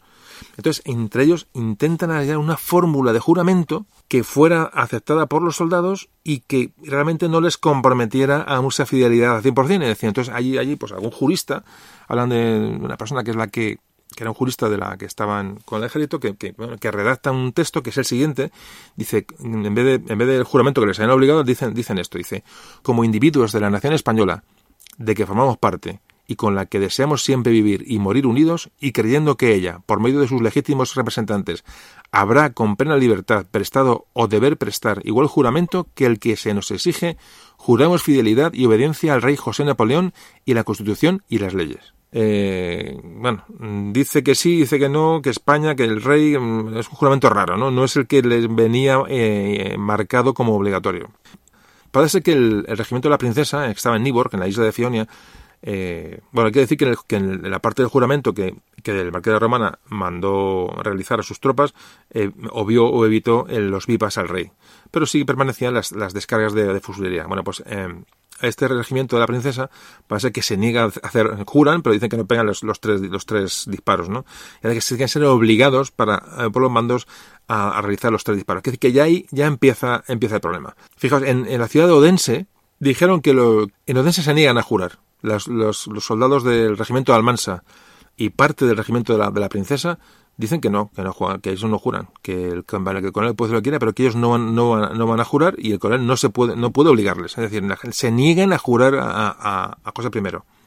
En Middelfart, otra, otra ciudad que podéis ver, tanto Odense como Middelfart, que estamos hablando ahora mismo, eh, son ciudades que están en la isla de Fionia, que estamos, digamos, controladas por los españoles, con lo cual había mucha más independencia en, las acciones. Bueno, el caso es que cuando le reúnen eh, para, el, para el juramento, parece que un cabo, un cabo, abandona la formación y se acerca al, jefe del, jefe del regimiento y le dice mi compañía no jura a José ni a otro alguno sino a esa bandera. O sea, increíble. Parece que, que eh, bueno, en otro regimiento, el regimiento de la, de la princesa, eh, el coronel San Román, coronel San Román que luego eh, morirá en España en una batalla de, de, de Espinosa de los Monteros, quiero recordar, eh, este coronel va y dice, vamos a ver, o sea, les obliga a los soldados y dice, los mando, o los mando yo. O sea, había, había la disciplina que había con, con, los, con los mandos de las, de las unidades era, era, era, era tremenda, era, era una, una relación prácticamente a veces incluso familiar con estos coroneles que, que mandos que, que, bueno con los que habían atravesado Europa entonces el coronel les dice les dice que, mm, que, que juren porque él porque él se lo ordena entonces los, los soldados acceden ¿eh? a regañadiente pero dice bueno si nos lo manda él juraremos es decir empiezan a producirse incidentes en todos los sitios. En la ciudad de Favor, el regimiento Villaviciosa, cuando le toca jurar, pues le pasa una cosa muy, muy parecida. En, en Svenborg estaba ubicado el batallón de voluntarios de Barcelona. Textualmente hablan testigos que decía, no había quien les, al batallón no había quien lo sujetase. o sea, cuando les mandaron, les mandaron formar para jurar al, rey José Bonaparte, textualmente alguien dijo, dice, no había quien los, quien los sujetase. Sin embargo, al final, pues ya digo, obligados por, por, esa disciplina, ¿no? Tal, pues, pues juraron, a parecer lo que pasa que me parece que se negaron a hacer las descargas a la vez y hicieron las, descargas a, su bola, ¿no? La descarga de fusilería dijeron, bueno, de eso nada. Y hicieron de tres disparos cada uno con desganados y cada uno a su, a su tiempo y a su, a su aire. En, demostración del, del, del, bueno, del asco que les daba aquel, aquel juramento, ¿no? Además, este, este batallón de voluntarios de Barcelona, mm, su, sus músicos, la banda que llevaba este, este batallón, parece que se pasó el día tocando en la ciudad danesa, el, tocando la, la melancolía, que era una canción, una música que se tocaba cuando iban a justiciar algún, algún reo. O sea, la situación de, de, rechazo era absoluta. Había otro batallón, de, este era de voluntarios de Barcelona, había otro batallón de voluntarios de Cataluña en la isla de Langeland. Bueno, la isla de Langeland, porque aparecerá luego, es una pequeña isla que está un poquito al sur de la isla de, Fionia. hablamos, repito, está la península de Jutlandia, ¿vale? La península grande que forma Dinamarca. al este hay una isla que se llama Fionia y más al este está la isla de Selandia, donde está Copenhague. Repito esto para que ubicando. Bueno, pues un poquito al sur, al sureste de la isla de Fionia, entre, más o menos entre Fionia y Selandia, hay una isla pequeñita, muy, muy alargada, que se llama Langeland, o Tierra Larga. Comento esto porque va, a ser clave en, el futuro, entonces ya nos vamos ubicando. Bueno, pues en esta pequeña isla que tenía prácticamente 50 kilómetros de largo y creo que eran 5 o 6 de ancho, era muy, muy alargada y muy estrecha, bueno, pues aquí había un batallón de voluntarios de Cataluña donde, y en la isla había, bueno, había un, pues un gobernador, eh, un coronel francés, parece, y un gobernador danés. Bueno, pues fijaos cómo vería la situación. El comandante eh, danés en, en Langeland eh, dice que el batallón, textualmente, dice, el batallón de voluntarios de Cataluña acantonado aquí es extraordinariamente inglés y los soldados declaran abiertamente que tan pronto que desembarcase aquí los ingleses iban a pasarse a ellos. O sea, los catalanes que hay allí en, en, en Langeland eh, le dicen al danés, dicen, mira, en el momento que aparezca que un inglés, así, voy a jurar a tu prima, o sea, en el momento que aparezca que un inglés me voy, o sea, me paso, me, me cambio de bando, pero eso es que el, el, jefe danés mm, ya detecta esto y en un, en un correo lo hace saber a sus, a sus mandos. Por cierto, en pequeño inciso, hemos hablado de que esta, este acto de juramento a su rey, de juramento de lealtad a su país, a su bandera, a su patria, lo hacen voluntarios de Cataluña, voluntarios de Barcelona, y estamos hablando del siglo XIX, es decir, antes de ayer. Lo digo porque no os cuenten películas, ¿vale? No, nos cuenten muchas películas porque entonces nos, nos perdemos, nos perdemos, en, perdemos el hilo. No sé si sabéis por dónde voy. Bueno, no, hasta aquí lo dejo. Seguimos a, seguimos al Marqués de la Romana, las tropas en Dinamarca, y seguimos hablando de este dichoso juramento que nos trajo o les trajo quebraderos de cabeza a unos y a otros.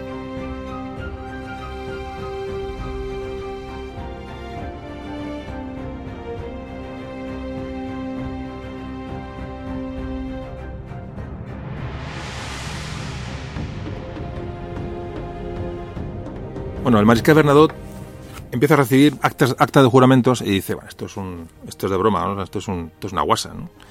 Eh, ve las, las, actas de, las actas que le remite el general Kindelan desde Jutlandia, es decir, afrancesado hasta las trancas, y recibe las actas que le llegan de otros puntos. Entonces, claro, las compara y dice, bueno, esto no puede ser.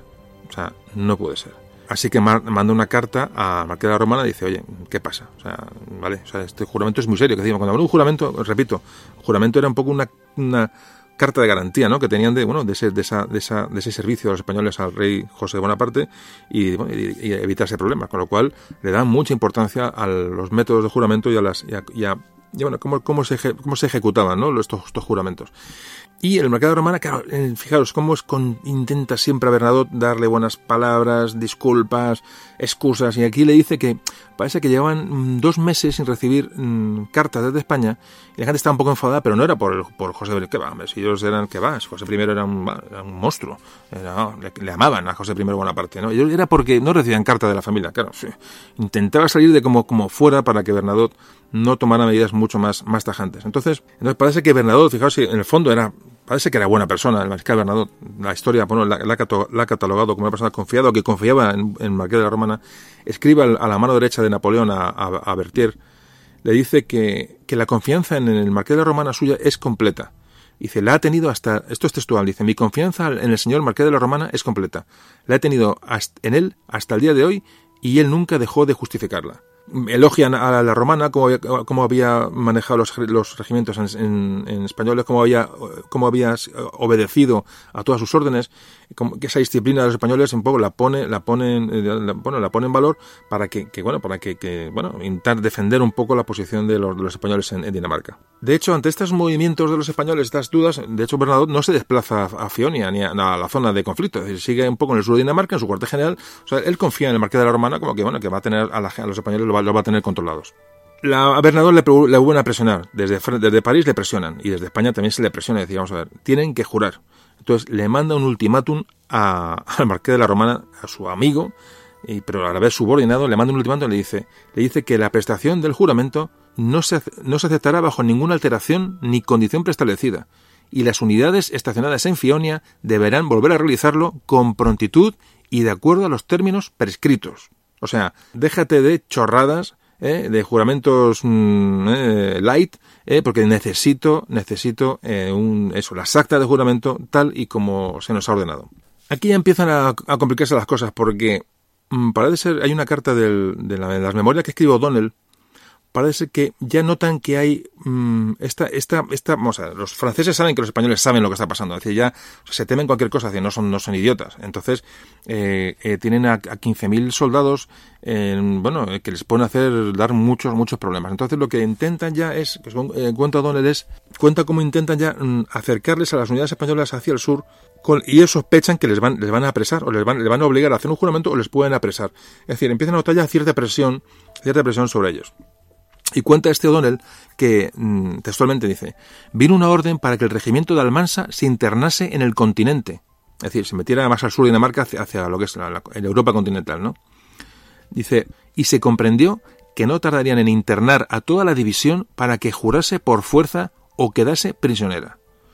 Esto lo escribe en sus memorias O'Donnell. Decir, ellos creen que la cosa ya está. O sea, cuando Bernardo le manda un ultimátum a la hermana y dice, o juras o vas a, tener problemas, es porque ya hay una desconfianza. Y entonces eh, sospechan que pueden atraer a las unidades españolas a toda la división hacia el sur para hacerles jurar, para en un momento dado eh, apresarles.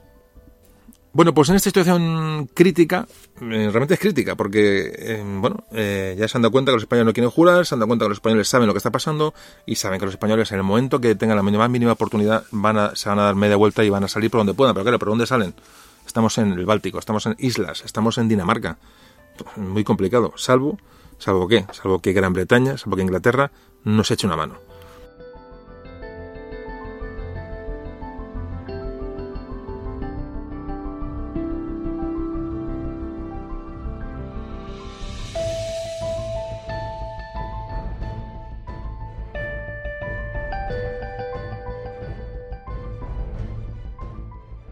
Bueno, cuando llegan las noticias a Inglaterra, de, a Gran, Bretaña, de, de lo que está pasando en, la península ibérica, el 2 de mayo, eh, todo ese cambalache de reyes, la, bueno, la, llegada al trono del hermano de Napoleón.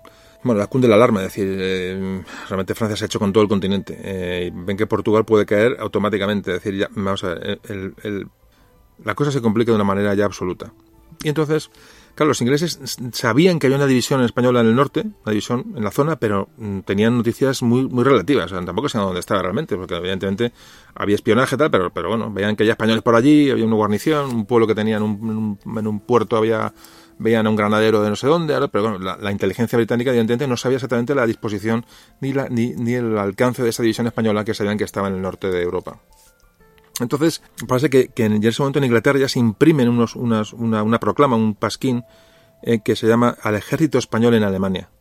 Entonces, eh, en donde es un folleto de propaganda que, se va a hacer llegar al, por, la, por los espías británicos, bueno, toda la, infraestructura británica en la zona, para que llegue a los españoles de alguna manera empiecen a enterarse de lo, que está pasando por si acaso. Entonces, eh, parece que, el, autor de este pasquín, que es un español que estaba exiliado en, en Inglaterra, les dice textualmente a los, a los españoles, dice, Dice, tenéis armas, sois españoles, abrid vuestro camino a las orillas del mar Báltico, donde el rey de Suecia, el único monarca que queda en Europa que osa oponerse al tirano Bonaparte, os acordará su protección y os probará que tiene los medios de salvaros. Esto es lo que ponía en el pasquín que los ingleses empiezan a repartir por Dinamarca. Es decir, alentando a los españoles o animando a los españoles a que, bueno, que tienen una salida en Suecia. Que, en el momento que tengan la mínima posibilidad, en Suecia van a tener un, apoyo, eh, bueno, con la ayuda de, Suecia, que era ah, enemiga de Francia, y con, la propia eh, Inglaterra.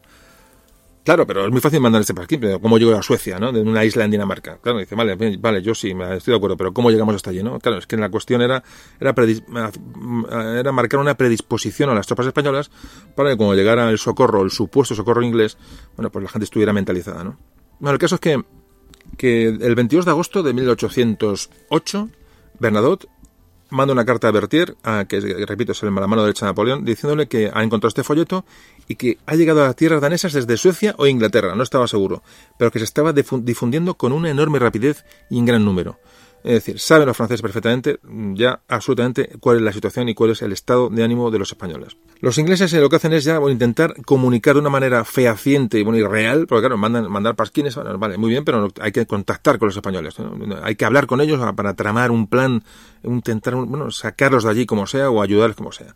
Entonces, el, futuro Wellington, el duque de Wellington, había mantenido una entrevista con un católico, un, cura católico escocés, que se llamaba James Robertson, este, este religioso lo que hizo fue, con una serie de, normas y de, instrucciones de los, de los ingleses, eh, pasarse a, Dinamarca disfrazado o disfrazado de, de, comerciante, parece ser, con la idea de transmitir al marqués de la Romana que los británicos tenían la intención de ayudarles eh, con, bueno, con enviando barcos, barcos de guerra y barcos de, transporte para eh, llevarles, sacarles de Dinamarca y llevarles donde él, donde él les, les, les dijera, ¿no? Bueno, este Robertson, eh, digo disfrazado, eh, supo que, el marqués de la Romana estaba en Niborg, en Fionia, y allí se dirigió, bueno, digo, ya digo, con, excusa de, de, comercio, con excusa, llegó hasta allí. Claro, este sacerdote no lleva ni un documento, que si le, si le si le pescan, pues, pues evidentemente le, delata. Entonces llegó allí tuvo que, que convencer al marqués de la Romana de que, era un, de que era un espía británico, que era un cura, que le había mandado. Entonces le da una serie de menciones de amigos que tenían en común. Es decir, lleva preparado un poquito el tema para que el marqués de la Romana confiara en él. Aún así, el, el, español, el marqués, claro, no se fía de nadie. Evidentemente. Es que estamos hablando de una cosa muy seria, ¿no? Y tiene en sus manos la vida ni más ni menos que casi 15.000 hombres. Entonces, eh, bueno, pues, pues parece que, bueno, le cree pero no le cree, hasta que, bueno, ya empieza un poquito a confiar en él. Entonces, parece ser que, tras varios encuentros que tienen en Niborg, en la romana y este hombre, ya digo, totalmente secreto, porque están los, eh, hay, la isla está llena de daneses y franceses, es decir, que pueden detectar la llegada de este, de este personaje, eh, parece ser que, que acepta la, o sea, que le cree que, que acepta la, la, propuesta británica de, de, bueno, de sacarles de allí eh, en el momento que crean oportuno.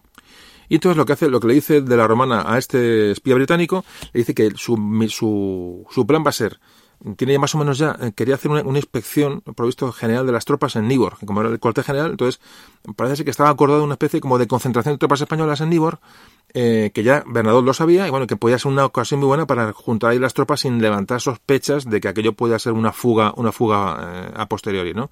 Bueno, pues esa es la información que se lleva este, este sacerdote a Inglaterra, y parece bueno, que sin problemas, de hecho, así ocurrió, pues este, este personaje muy importante en la historia que estamos contando, este sacerdote, llega hasta, hasta Londres y comunica lo que le ha dicho el, el marqués de la Romana. Pero fijaos cómo funciona el espionaje, ya funcionaba en aquella época. esto ocurrió a mitad de julio aproximadamente. Bueno, pues el 23-24 de julio, Bernadotte, el marqués Bernadotte, estaba, recibió una carta del jefe de policía de Amberes, eh, diciéndole que le habían llegado informaciones de sus espías en Inglaterra que le indicaban que las tropas de los, españoles iban a ser evacuadas o había intención de ser evacuadas por los británicos. O sea, la inteligencia francesa detectó todo esto. O sea, imaginaos la cuestión. O sea, cada vez están más, más aislados y con más peligro. además, el, el mariscal no dijo, bueno, Dios mío, ¿qué es esto, no? Eh, eh, fijaos la confianza, yo un poco ya, un poco, confianza un poco tonta, un poco ciega, digamos, de Bernadotte en, en el mariscal de la Romana, que el marqués, perdón, el, el mariscal Bernadotte eh, le, informa al, al, marqués de la Romana de esta, de esta noticia y le dice, dice, oye, que me, enterado, que me han dicho esto, es cierto. Y el, y el español, o sea, imaginaos que, que un poco, poco de, de, poquito ignorante, ¿no? Pienso yo, pero bueno. Tanto le apreciaba al marqués de la Romana que, que, que lo consideraba incapaz de que le pudiera traicionar. Y el marqués de Romana, imaginaos la situación, le dijo que, por supuesto que no, ¿qué dices? Yo fugarme, ¿qué dices? Yo me voy a fugar. Si, si, yo soy medio francés y os quiero un montón. A saber qué le contestó a Bernadotte para que, para convencerle que, era, de que, aquello, que era falso. Claro, andando a manejo de la, de la realidad. Claro, la posición del marqués de Romana en cuanto a, políticamente era, era complicada para tapar sus verdaderas intenciones, pero que contó con, bueno, con un francés, Bernadotte, que, confiaba en él ciegamente. Si no, evidentemente, si llega a ser otro personaje, yo no creo que hubieran llegado las cosas a, a, ningún puerto, ¿no? Bueno, y mientras los, en todo este estado de las cosas, ¿no? De que te obligo a jurar, que jures, que no juro, que sea largo, que no largo, que encuentro una espía, que, bueno, la situación era muy compleja. La desconfianza francesa iba cada día eh, a más el nerviosismo de los españoles iba cada día a más, la, el nerviosismo de los daneses iba cada día a más porque todo era, era, complicado, había muchos españoles en, Dinamarca, eh, ya digo, muy aislados y muy, muy apartados unos de otros, pero era una fuerza que puede dar problemas. Bueno, el caso es que, que, los españoles ya veían eh, a los buques de guerra británicos en la costa.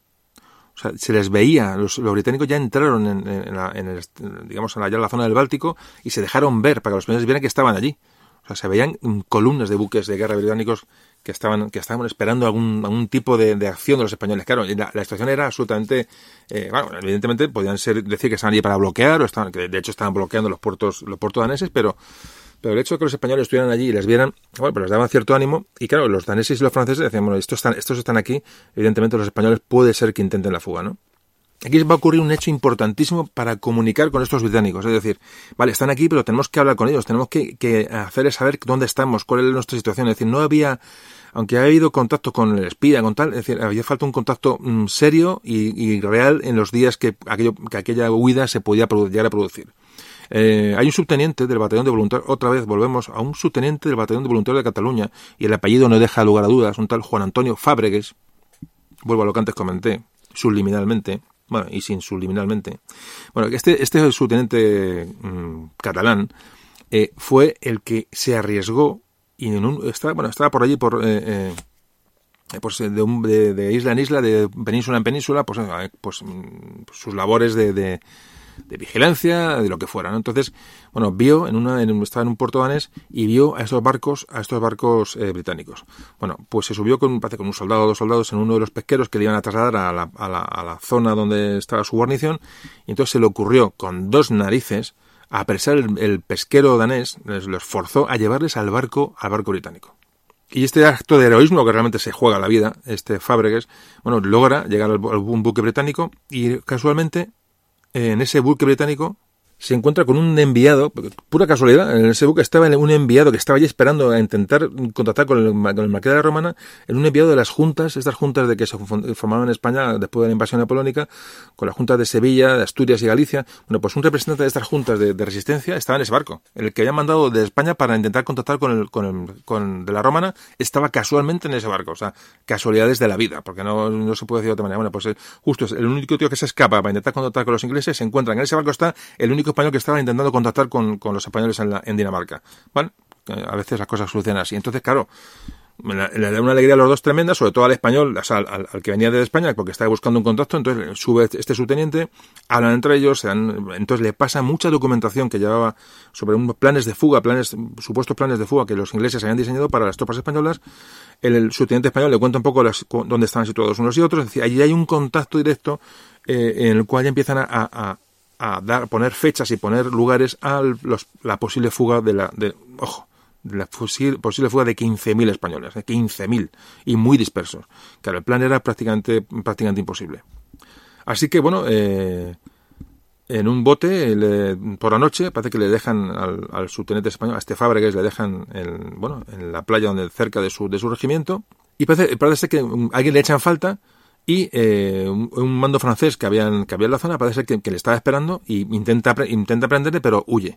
Este, Fábrica, este Fábregas, o Fábregas huye y se dirige a Niborg. dirige a Niborg, donde sabe que está el mando, el cuartel general. Claro, él iba a llegar a su, a su regimiento, informar a su, a su jefe para que él, por un método más, más, más rápido, más seguro, eh, comunicar a Nibor el contacto de este español con los buques británicos y con, y con las juntas de, de resistencia. Entonces, claro, al, al ser al intentar ser apresado por los, por los franceses que detectan y ya están con la mosca detrás de la oreja, este escapa y va directamente al cuartel general. No sabemos cómo llega a Nibor, pero llega además muy pronto. Eh, debe ser un tío hábil, un tío que, sabía lo que hacía. Entonces llega al cuartel de, de, del, del, marqués de la Romana en Nibor y, y se entrevista con, con O'Donnell. Bueno, un suceso importantísimo para el devenir de, la, de esta historia que estamos contando, ¿no? Cómo, cómo contacta este, este catalán con, bueno, le echó dos narices para, ya digo, para lanzarse por el buque, el buque británico y luego volver y luego huir y llegó, digo, comunicar todo lo que lleva. Entonces, claro, le pasó toda la documentación al cuartel general español, con lo cual, bueno, ya está, como antes comentaba, pues ya estamos un poquito, mm, bueno, con cosas mucho más ciertas. Bueno, pues esta, esta historia que estamos contando ahora mismo, eh, fijaros, ah, vuelvo otra vez a lo que es la historia y cómo la historia puede avanzar y pues se pueden descubrir nuevos documentos y nuevas fuentes. Esa historia que estamos contando ahora mismo es, mm, es descubierta, está inédita hasta 1932 donde se descubren estos documentos de un sargento que se quedó al mando de la unidad donde, donde huyó Fábregues, contó después en sus memorias que este Fábregues llegó allí y huyó con, con documentación para entregársela a los mandos en Nibor. Pero eso no se sabía. Sea, nadie sabía. Entonces, claro, apareció esto en 1932, es decir, ayer, ¿no? Quiero decir que, que la historia está abierta siempre. Es decir, como si contamos cosas, los historiadores investigan. Eh, por cierto, un homenaje a los historiadores que se pegan, esos historiadores que son ratas de biblioteca, con todo el cariño se ha dicho la, la palabra rata, eh, que se investigan documentos y que gracias a ellos escriben libros, aportan documentación y luego, pues, pues gente pues como nosotros, como aquí en el Memoria de un Tambor, pues podemos contar, ¿no? Con cierta cierta fidelidad y cierta seguridad en que lo, que contamos es real, ¿no? Porque ha habido previamente gente que se ha pegado horas y horas y días y días y meses y meses leyendo legajos para construir una historia más o menos, más o menos segura. Eh, muy importante la labor de los, del, investigador de historia, de algo mm, fundamental, ¿no? Que, voy a contar. Bueno, em, entonces, como digo, esto, fijaos, esto se descubrió en 1932, que, que huyó y se fue a Nibor. Bueno, el caso es que automáticamente cuando se sabe que los ingleses ya están en disposición de intentar una evacuación, cuando Fábregues comunica esto al cuartel general español, automáticamente el marqués de Romana y de O'Donnell mandan eh, emisarios a todas las unidades de Fionia y a, y a, Jutlandia y a donde a todos los lugares para diciéndoles que bueno, eh, eh, em, que les ordenan. Evidentemente no les, de la orden no viene que, que, va a haber una, una, evacuación porque tampoco pueden pueden ser detectados o pueden ser interceptados como de hecho ocurrió. Le dice simplemente que, que les ordenan que se pasen a la isla de Fionia, donde están, repito, isla de Fionia, donde está la, el grueso de las tropas españolas y una isla en bajo dominio español, que todos los regimientos que están en Jutlandia se pasen a Fionia, incluido Kindelan, del cual no sospechan que es un afrancesado y que les está, les está traicionando. Es decir, a todos los, eh, mandan emisores a todos los lugares para que haya una concentración de todas las tropas españolas en Fionia. Claro, ya la cosa está ya, la cosa está que arde, pero que arde. Entonces los, los, Claro, estos estaban más o menos cerca. Podían ir a Fionia, aunque estaban lejos en Jutlandia a Fionia, bueno, podían eh, pasar el, en, en, un estrecho, estrecho relativamente relativamente estrechos, valga la, redundancia. Entonces, bueno, pues, pues con pesqueros y bueno, y, bueno, y con poquito de paciencia podían pasar de un lado a otro, es decir, se podían reunir todos, pero hay un problema, eran los dos regimientos que estaban en Selandia. Los dos regimientos que estaban en Selandia, de los cuales nos hemos olvidado un poco, y ahora vamos a hablar un poco de ellos, eh, se les manda un mensaje diciéndoles que, que bueno, que, su evacuación no puede ser la misma porque tienen, porque están muy lejos, entonces eh, no se sabe qué se les dan instrucciones que ya, de las cuales no tenemos noticia, pero algunas, o sea, para estos dos regimientos, por lo visto, había un plan diferente para que para el resto, porque su situación era, era diferente. No ha trascendido esta información, pero es cierto que, que ya digo, eh, la evacuación para estos dos, estas dos unidades, que ya digo, estaban en la isla muy cerquita de Copenhague, rodeados de daneses y de franceses, eh, la dificultad para volver, para pasar a Fionia iba a ser casi, eh, enorme. Entonces, parece que se, que se les plantea un plan diferente. Bueno, hay que comentar antes de pasar a otro tema que Inglaterra nos va, nos va a ayudar, pero el tratado, aunque el tratado de, digamos, el tratado mm, oficial de alianza con Inglaterra se firmó el 14 de enero de 1809, es decir, mm, un año después, por la cuenta que le tenía a Inglaterra para vencer a Napoleón y, tener el apoyo de los, españoles, en Inglaterra se, bueno, se, redactó un decreto el 4 de julio de 1808, 4 de julio de 1808, es decir, prácticamente justo después de, las, de, las, de los sucesos de mayo de Madrid y el levantamiento en, en España, en el cual consideraba a España y a los españoles alzados como potencia amiga y se ordenaba favorecerles en todo para conseguir su triunfo. Ese es el decreto previo al pacto que se firmó el año después. Es decir, Inglaterra ya los, los tenemos de nuestro lado, evidentemente, como dice el dicho, por el interés te quiero Andrés, pero bueno, eh, evidentemente nos vino muy bien en ese momento la flota británica y el apoyo para, para salir del para salir del, del atolladero.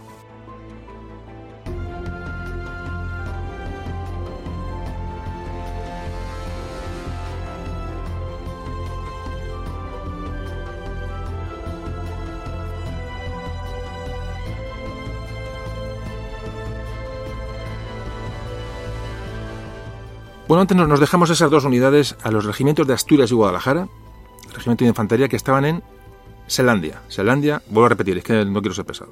Vuelvo a repetir, en esa isla en la que está la, capital Copenhague y estaban prácticamente aislados y en inferioridad absoluta.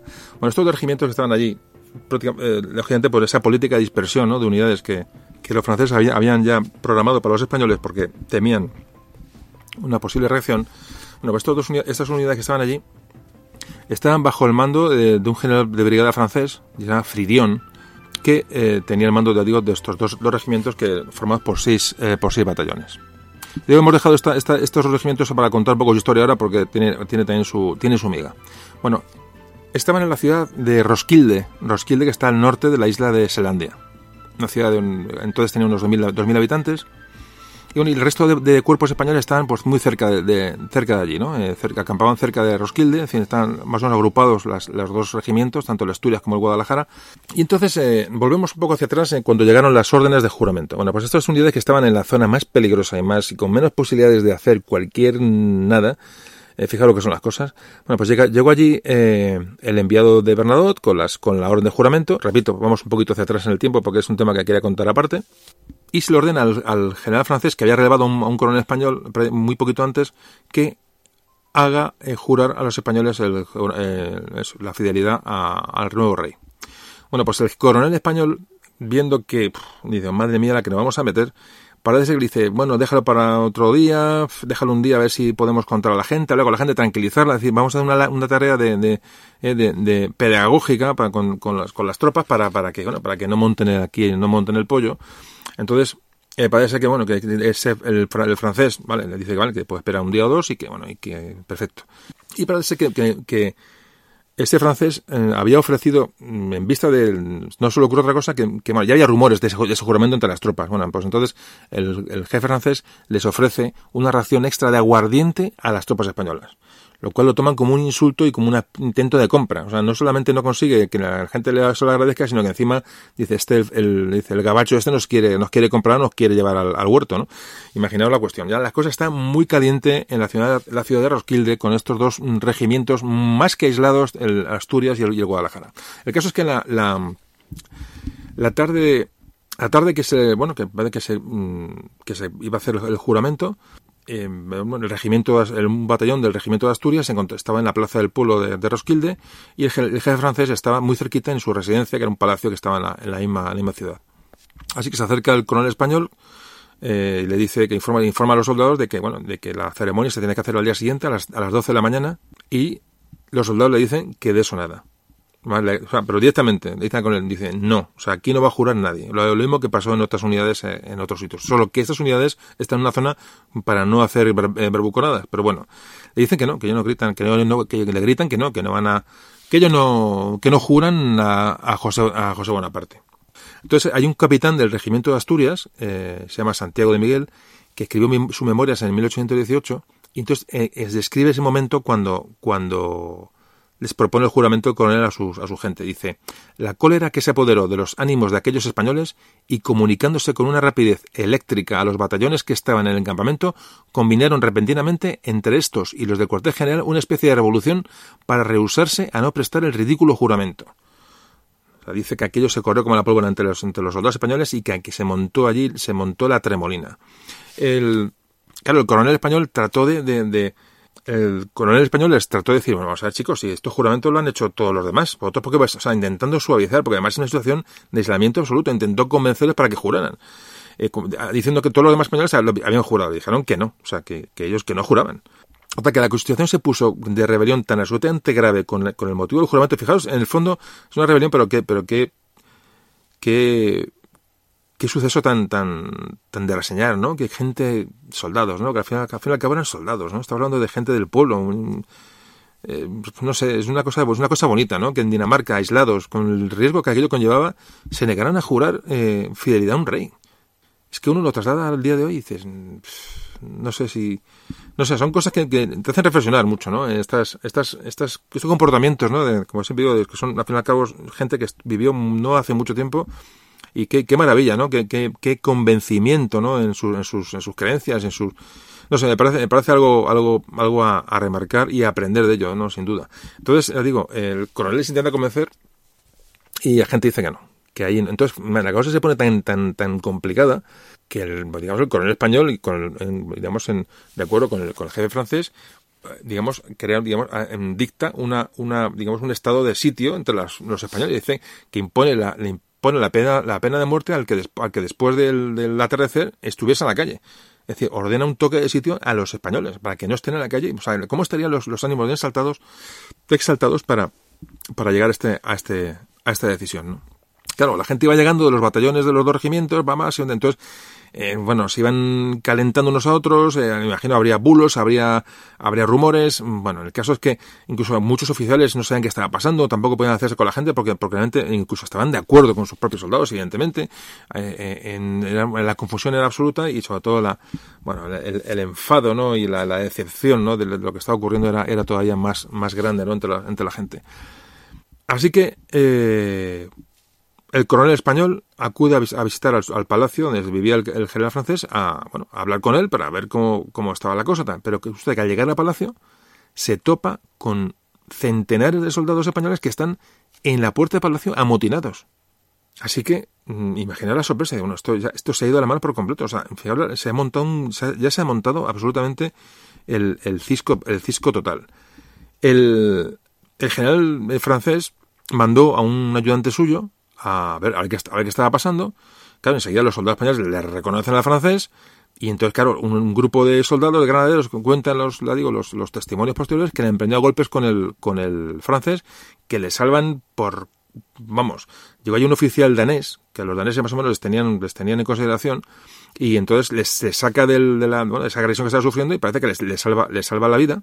Y mientras mete al francés en palacio, salvándole de los rebeldes españoles, eh, no pudo salvar a otro, a otro ayudante del, del, general francés que murió, vamos, le, le, le, dispararon y, le, y, le, mataron en la puerta, en la puerta del palacio. Arrastró este danés el cadáver de este, de este francés, es decir, eh, salvó a otro francés que pasaba por allí. Este danés intentó, mm, ya digo, salvar a los franceses que estaban pasando por allí y los españoles se los estaban directamente, se los estaban, se los estaban cargando uno a uno. Estamos hablando de un tema muy serio, que, no está hablando, ah, que me revelo, protesto, no. Está hablando de, gente que estaba dispuesta a todo con tal de, no jurar al, rey, de Francia, al rey, al rey español, a cosa, a cosa buena parte. Entonces, eh, fijaos cómo se cuenta también de testi testimonios que llegó un sargento español que se puso a la puerta del palacio, sacó el, sable y gritó en francés. Dice, todo el francés que pase por aquí está muerto. O sea, la mmm, rebelión era absoluta. Y ocurrió justamente en, las, en, la, en, los regimientos que están más alejados y con menos posibilidades de, digamos, de triunfar. Gente que están rodeados por todos los sitios. Realmente, eh, o sea, bueno, pues, pues son cosas, cosas que ocurren, ¿no? Y que, hay que valorar en su justa medida. En caso es que, bueno, el, el coronel, el coronel del regimiento, el coronel español que mandaba a, a aquella gente, salió a la, a la, ventana del palacio, intentó calmar a la gente, eh, lo mismo el danés, el oficial danés también, que por supuesto hablaba español y francés, también intentó eh, a la gente calmarla. Hay que decir que, los, eh, repito, los españoles tenían, por supuesto, su respeto evidentemente intacto al, a su coronel, solo que por aquel juramento no iban a pasar, y menos a un francés. El danés también intentó, mm, de hecho, parece que el, el, el danés salió a ver a, a, a, hablar con la gente, se abrazó con los soldados españoles, es decir, ellos respetaban a, los daneses, no tienen nada contra los, contra los daneses, pero mucho contra los franceses.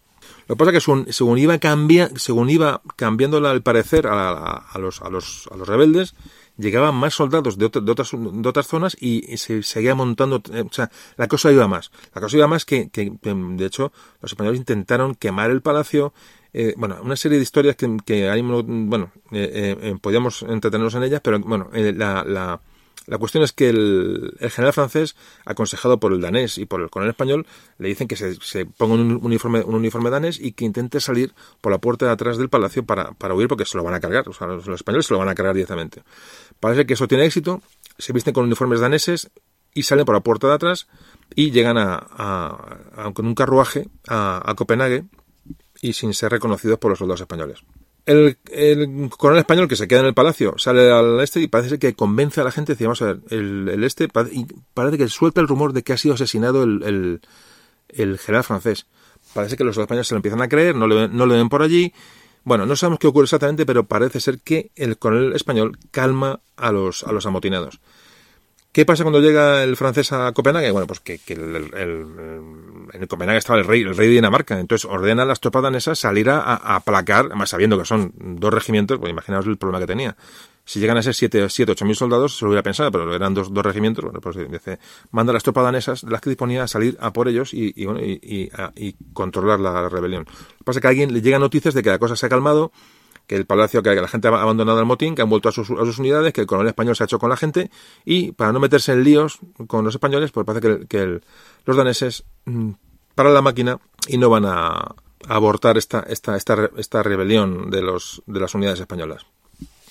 Bueno, pues, eh, ¿qué ocurrió? Pues que el, el, este danés, este oficial danés, se llamaba, se llamaba Dorigny, eh, que era danés y que era el que había intentado un poquito aplacar las, los ánimos, parece ser que se le, mm, se le nombra jefe de, la, de, las unidades españolas, eh, mm, pues pues que el francés, evidentemente, no iban a poner otra vez al, jefe francés.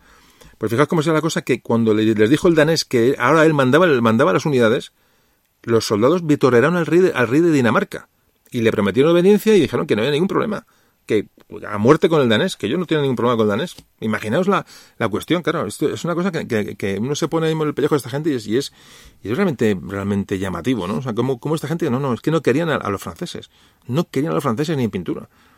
Y llegó el danés y le, vamos, y, le, y le, aclamaron y viva, y viva el rey de Dinamarca, pero no a Francia, no a Napoleón, no a José, no a José Bonaparte, porque sabían lo que estaba pasando en, en su país, ¿no?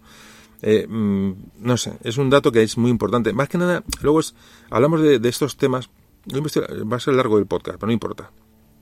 El, hablamos de estos temas, como la anécdota de Dinamarca, las unidades, ¿no? Pero luego, si hablamos, vemos ese trasfondo histórico, ¿no? De cómo era, el cómo era el sentir de los españoles hacia unos, hacia otros.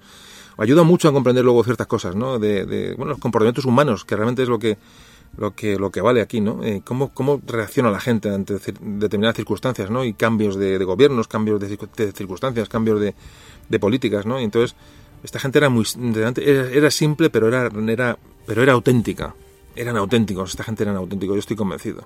Serían gente sin cultura, gente probablemente sin formar, gente obligada a alistarse por, bueno, por leyes de vagos, por quintas o por lo que fuera, pero, pero el sentimiento que tenían dentro era, una raíz de, de, de, histórica, ¿no? que venía desde muy atrás, ¿no? Entonces, no les, no les comprabas, para nada. Y no tienen miedo a dejar la vida en Dinamarca, ¿eh? pero para nada, imaginaos lo que estamos contando, pero para nada. ¿eh? Realmente hace, hace reflexionar.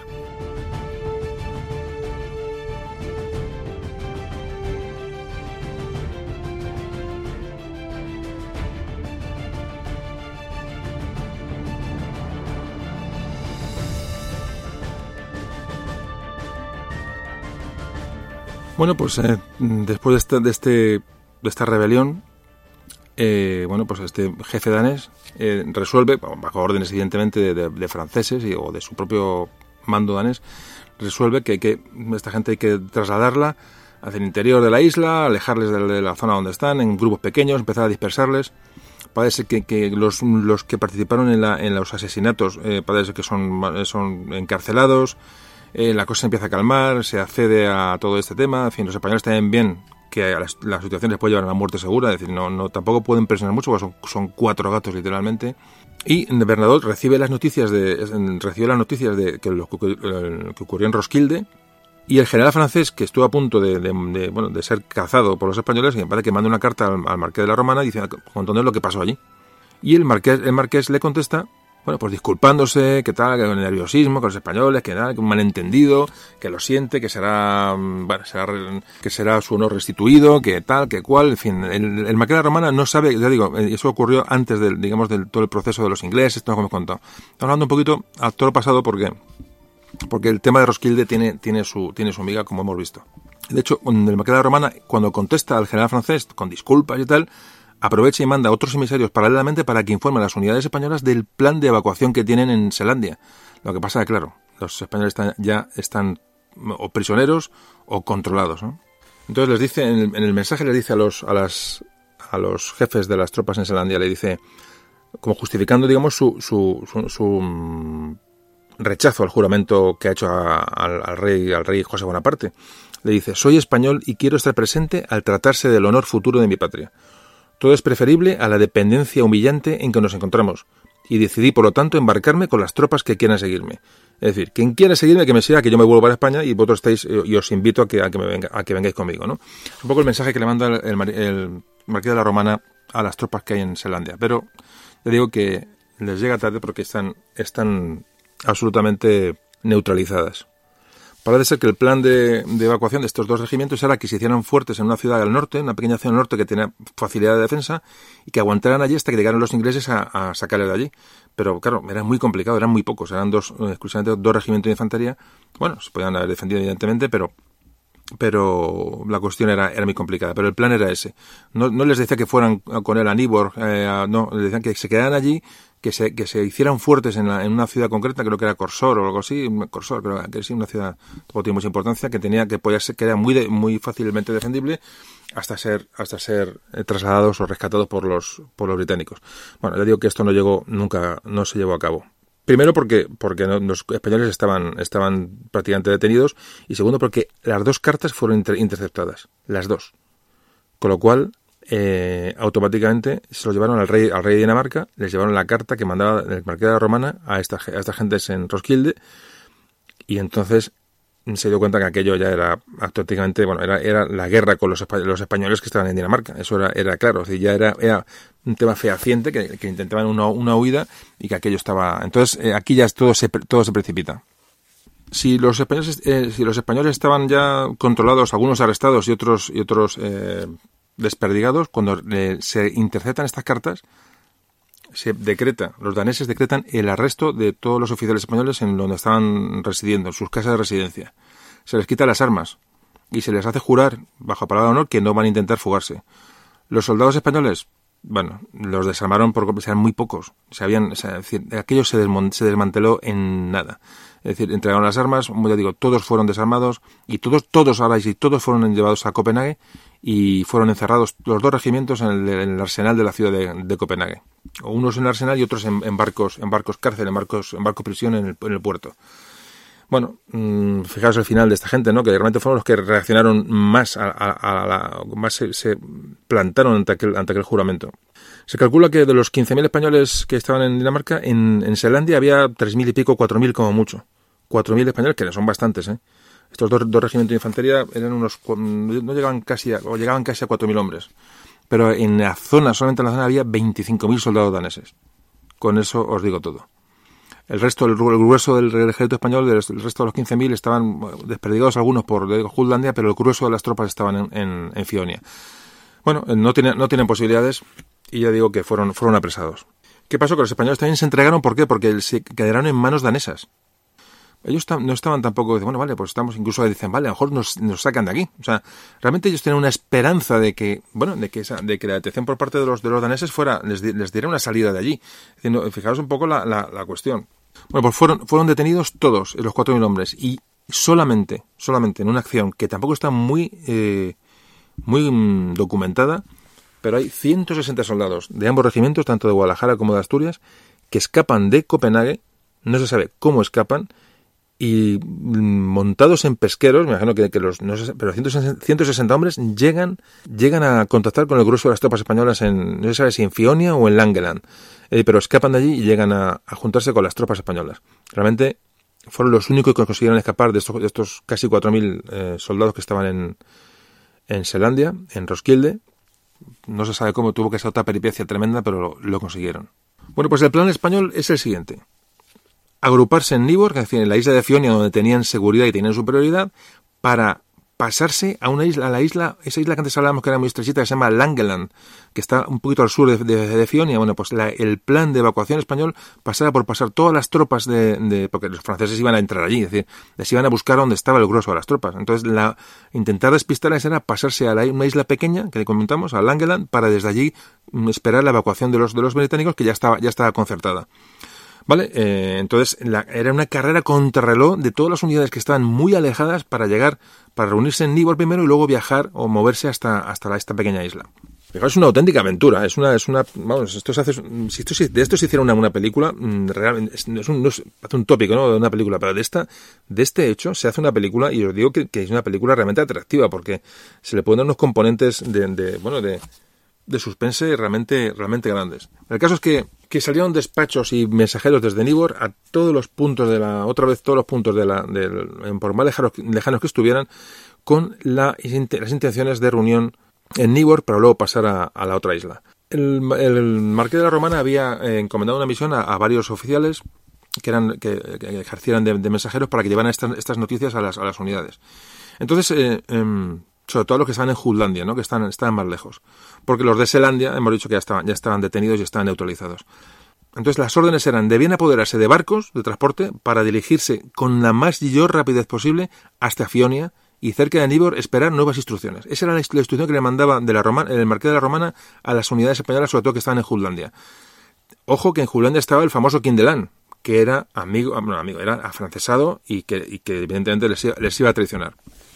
Bueno, pues llegó un capitán a, a Fredericia, que es donde estaba la residencia de Kindeland, y le cuenta la historia. Le dio el mensaje del, del Marqués de la Romana y este Kindeland, bueno, hizo el paripé y dijo, oh, qué maravilla, sí, sí, nos vamos de aquí. vamos, el tío se vio, el tío se entusiasmó con el proyecto de, evacuación. Bueno, esto es una, ya está bien, los franceses, hizo el teatro, por lo visto, según cuentan después, ¿no?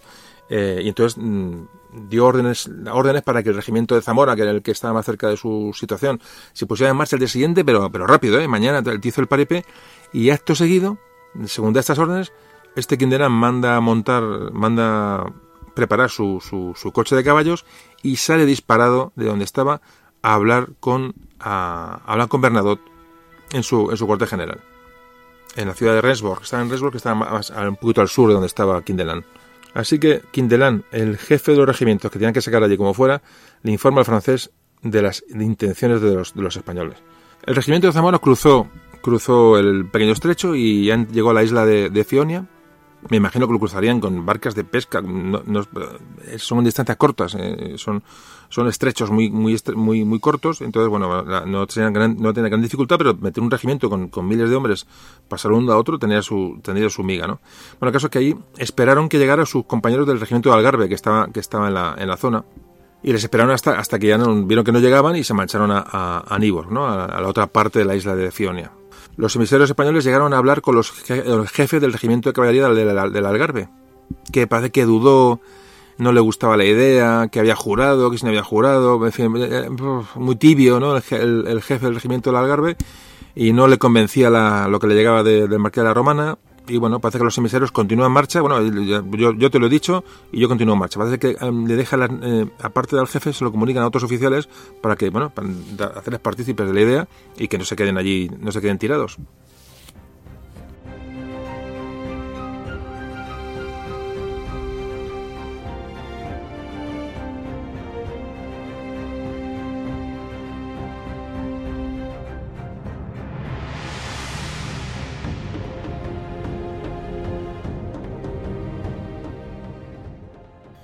Bueno, pues los emisarios llegan, llegan a Arus, que está al norte de la península de Jutlandia. Si veis el mapa, diréis, bueno, es que, o sea, hablamos de un emisario, pero es que tuvieron que recorrer un montón de kilómetros para, para irse avisando. La verdad es que la situación es, es absolutamente de aventura de, absoluta, ¿no? Y de, de, emoción, ¿no? Bueno, el caso es que, ya digo, los, los emisarios eh, llegan a, Arus y ahí está, el, está cantonado el regimiento del rey. El regimiento del rey, llamado así, regimiento del rey, el coronel les recibe y entonces este coronel, que mucho más imaginativo y mucho más despierto que, que, por ejemplo, que el del Algarve, que, que empezó a dudar o mucho más decidido, este hombre lo que hace es mm, va a ver al comandante danés de allí, al de la zona. Al comandante danés le dice, oye, que, que me ha llamado el, marqués de la Romana, que hay un conflicto entre los soldados españoles, los que quieren jurar, los que no quieren jurar en Fionia.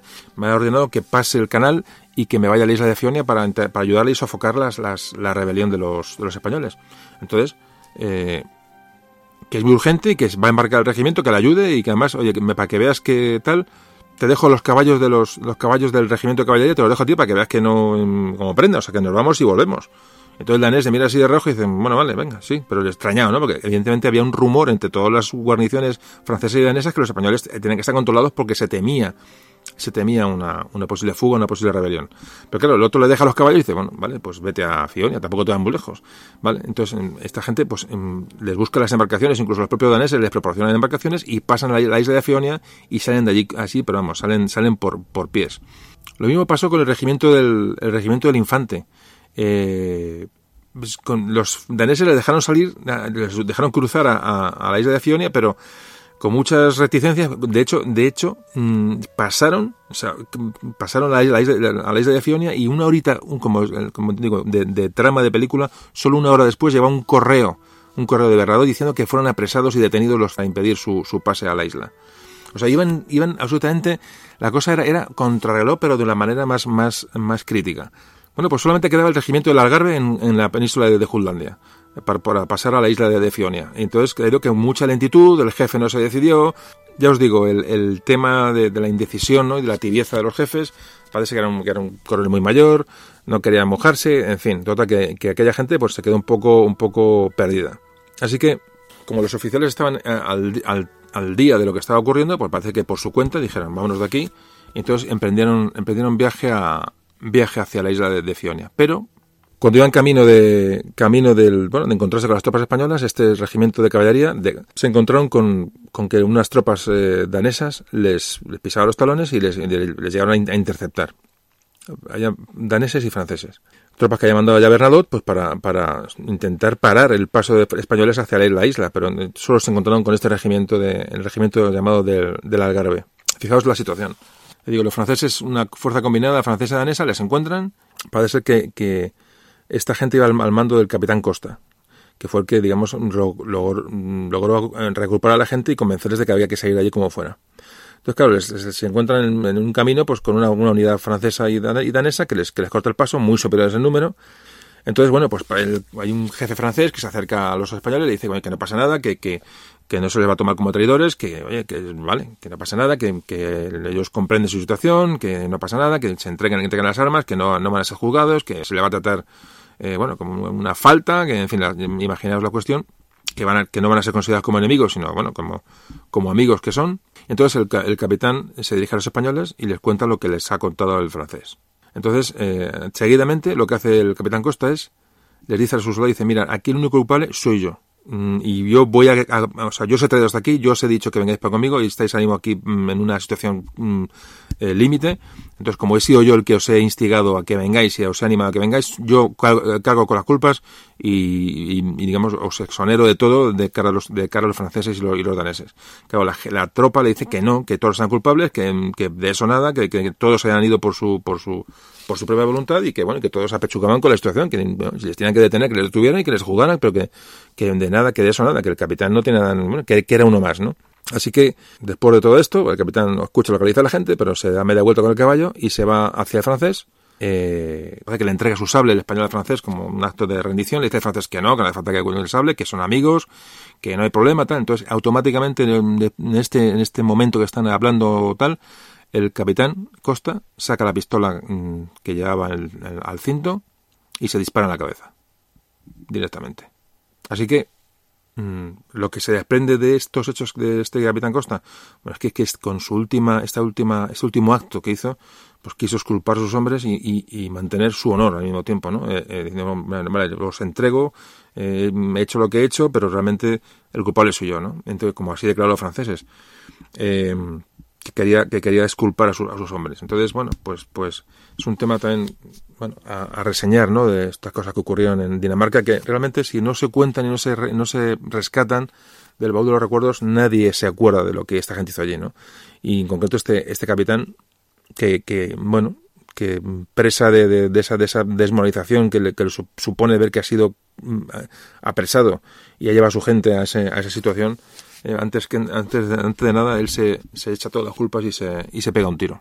Realmente, ya digo que cada uno piense lo que quiera, pero me parece que son, eh, que son hechos y actos que merecen la pena recordar. Bueno, pues el regimiento del de la Garbe, este regimiento de caballería, fue apresado, al igual que el regimiento de Zamora y el regimiento de Asturias en, en Selandia. Esta gente no pudo, no pudo intentar la huida. Bueno, mientras el marqués de la Romana seguía su, su Mm, urgente plan de evacuación, la isla de Langeland. Repito, esta isla pequeñita que hay al lado de la isla de Fionia, donde los ingleses oh, estimaban que la evacuación podía ser más sencilla y con menos posibilidades de ser, de interceptados por los, por los franceses y los, y los daneses. Repito, si podéis ver el mapa os vais a hacer una idea mucho mejor del asunto. Eh, eh, realmente, fijaos que estamos hablando de, movimientos muchas veces que se dan de noche, eh, para que no se, no se sorprendidos, muy, muy complicado. O sea, más con, la, con había daneses y franceses por todos los sitios. Aunque hubiera superioridad española, tienen que hacerlo con mucho, con sumo cuidado, ¿no? Y Bernadotte estaba avisado ya hacía tiempo y había mandado tropas para interceptar a los españoles y que no escaparan allí. Uno de los emisarios que mandó el marqués a, a mandar, a enviar las noticias a todas las, todas las eh, unidades españolas, a la vuelta fue hecho prisionero por ejemplo, desembarcó en Fionia y le estaban esperando. Es decir, que Fionia era una isla de, de superioridad española, pero no era no estaba bajo su poder. Es decir, que, que, había que tener cuidado hasta allí.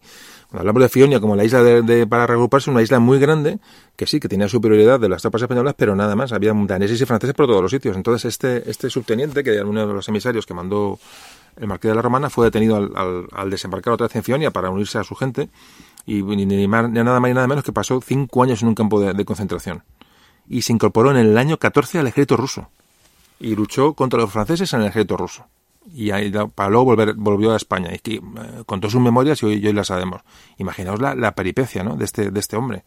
Bueno, eh, nos quedamos con que el marqués de la Romana continuó hasta el último momento mandando cartas a Bernadotte de, de lealtad y bueno, y de pasteleo, ¿no? Porque realmente era lo, era lo único que le podía salvar. De hecho, ya Bernadotte, de la última carta que le manda al marqués de la Romana, Bernadotte le dice que qué está pasando. O sea, dice, oye, me está, diciendo, oye, esto ya no puede ser. O sea, que, que está, estamos, tengo noticias de rebeliones en, en, en Roskilde, de asesinato de franceses, de que, los ingleses han contactado contigo. Dice, entonces la romana le dice que todo lo que le cuenta que no sabe nada. Es la última carta que le manda de la romana a Bernadotte. Dice que no sé, lo que me estás contando, no sé nada de vuestro. O sea, seguía haciéndose el tonto porque no podía hacer otra cosa.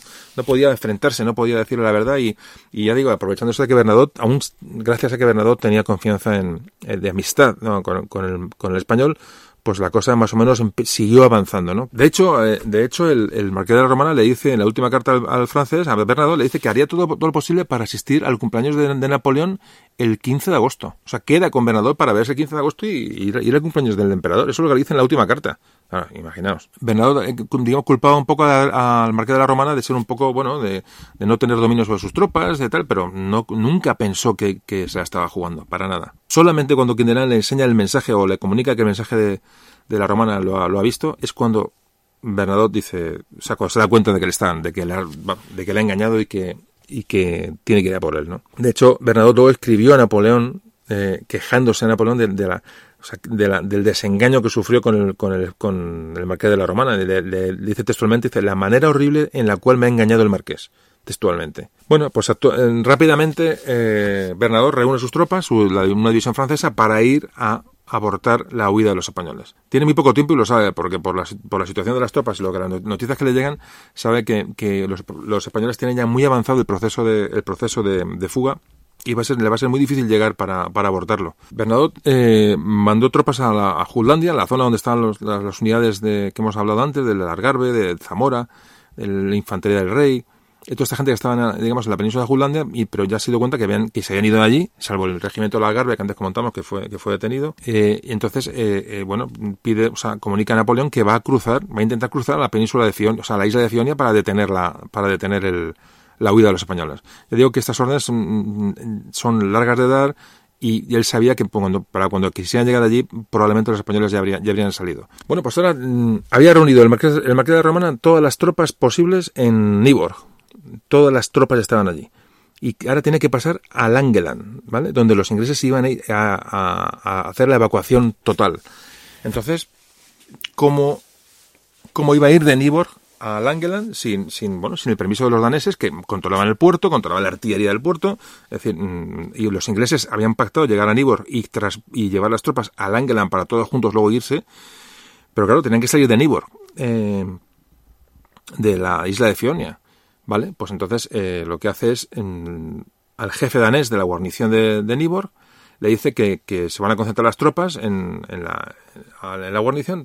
La concentración obedece a que van a jurar todos juntos el, el, el juramento a, José I. Claro, eso de los juramentos, que era una cosa que todo el mundo ya sabía, y dice, bueno, pues será verdad. Entonces, no sospecha el, el comandante danés. El caso es que, una vez concentrados mmm, los miles de soldados en, en Nibor, eh, el coronel O'Donnell aparece por la, residencia del, del, danés, del jefe danés, y le dice que está, bueno, que, tiene unas, órdenes escritas eh, que, que, obligue a todos sus jefes y comandantes de los puestos de, la plaza de Níbor y de la artillería de Níbor que dejasen, que se dejasen relevar por tropas españolas. Que afortunadamente eran, tienen una gran superioridad sobre los daneses en, aquel, en aquella ciudad, evidentemente. Entonces, claro, el, gobernador gobernador danés dice que qué vais a hacer, que, o sea, de alguna manera no es que se ofenda, sino decir, pero bueno, que van a venir aquí en buques ingleses, le cuentan que van a venir ingleses a, por ellos, para llevarlos a la, otra isla. Bueno, entonces el, danés mm, no, no sabía qué hacer realmente, ¿no? Entonces, viendo que son superiores y que, y que realmente entienden, que realmente entendía la, la, la, lo que les motivaba a los españoles a irse de allí, porque los daneses también estaban, digamos, presionados y subyugados por, por y obligados por los franceses, eh, eh, realmente este danés dice, bueno, vale, pues mm, entonces mm, decide decide hacer caso, aparte que tenía, digo, era, la inferioridad era absoluta, tampoco tiene muchas más opciones, entonces manda a sus mm, subordinados de la plaza que depongan las armas y que entreguen todas las baterías a los, a los españoles sin oponer resistencia. Solamente hubo dos, dos pequeños navíos daneses que estaban en el puerto de Nibor que parece ser que, que que bueno que se niegan a, la rendición y abren fuego contra los, españoles. ¿Qué ocurre? Que en ese momento los ingleses que estaban cerca ya estaban esperando para el traslado de estos españoles se acercan al puerto y bueno y parece que disparan sobre los barcos daneses. La artillería del puerto de Nibor que ya está en manos españolas parece ser y cuentan cuenta el coronel O'Donnell que ordena el fuego sobre los barcos eh, daneses pero con cuidado de no tocarlos, es decir, de solamente intimidarlos, de no quieren disparar a los daneses, imaginaos lo que esto está escrito. Entonces parece que hay una serie de bajas porque los ingleses disparan contra los barcos daneses y les intimidan de tal manera que se rinden, parece que hay un par de bajas entre los, entre los daneses, y bueno, se rinden y es la, única, el único, la única resistencia danesa que hay en Nibor al embarque de españoles en los buques británicos. Bueno, pues llegan, llegan los, buques británicos, los buques británicos a Nibor, de, bajan el, mando británico, se saludan con el, con el marqués de la Romana y empiezan a embarcar las tropas españolas en los, navíos británicos.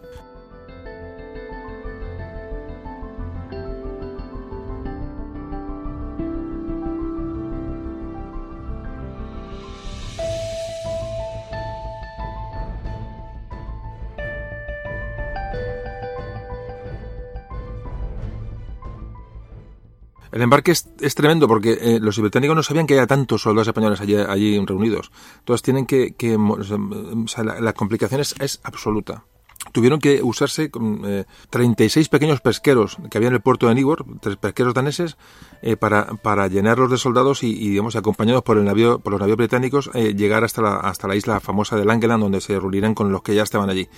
O sea que, la evacuación no fue para nada sencilla porque los ingleses no sabían tampoco cuánta gente se iban a encontrar allí. Se encontraron con, que había 5 o 6 mil hombres que no sabían cómo transportar, ¿no?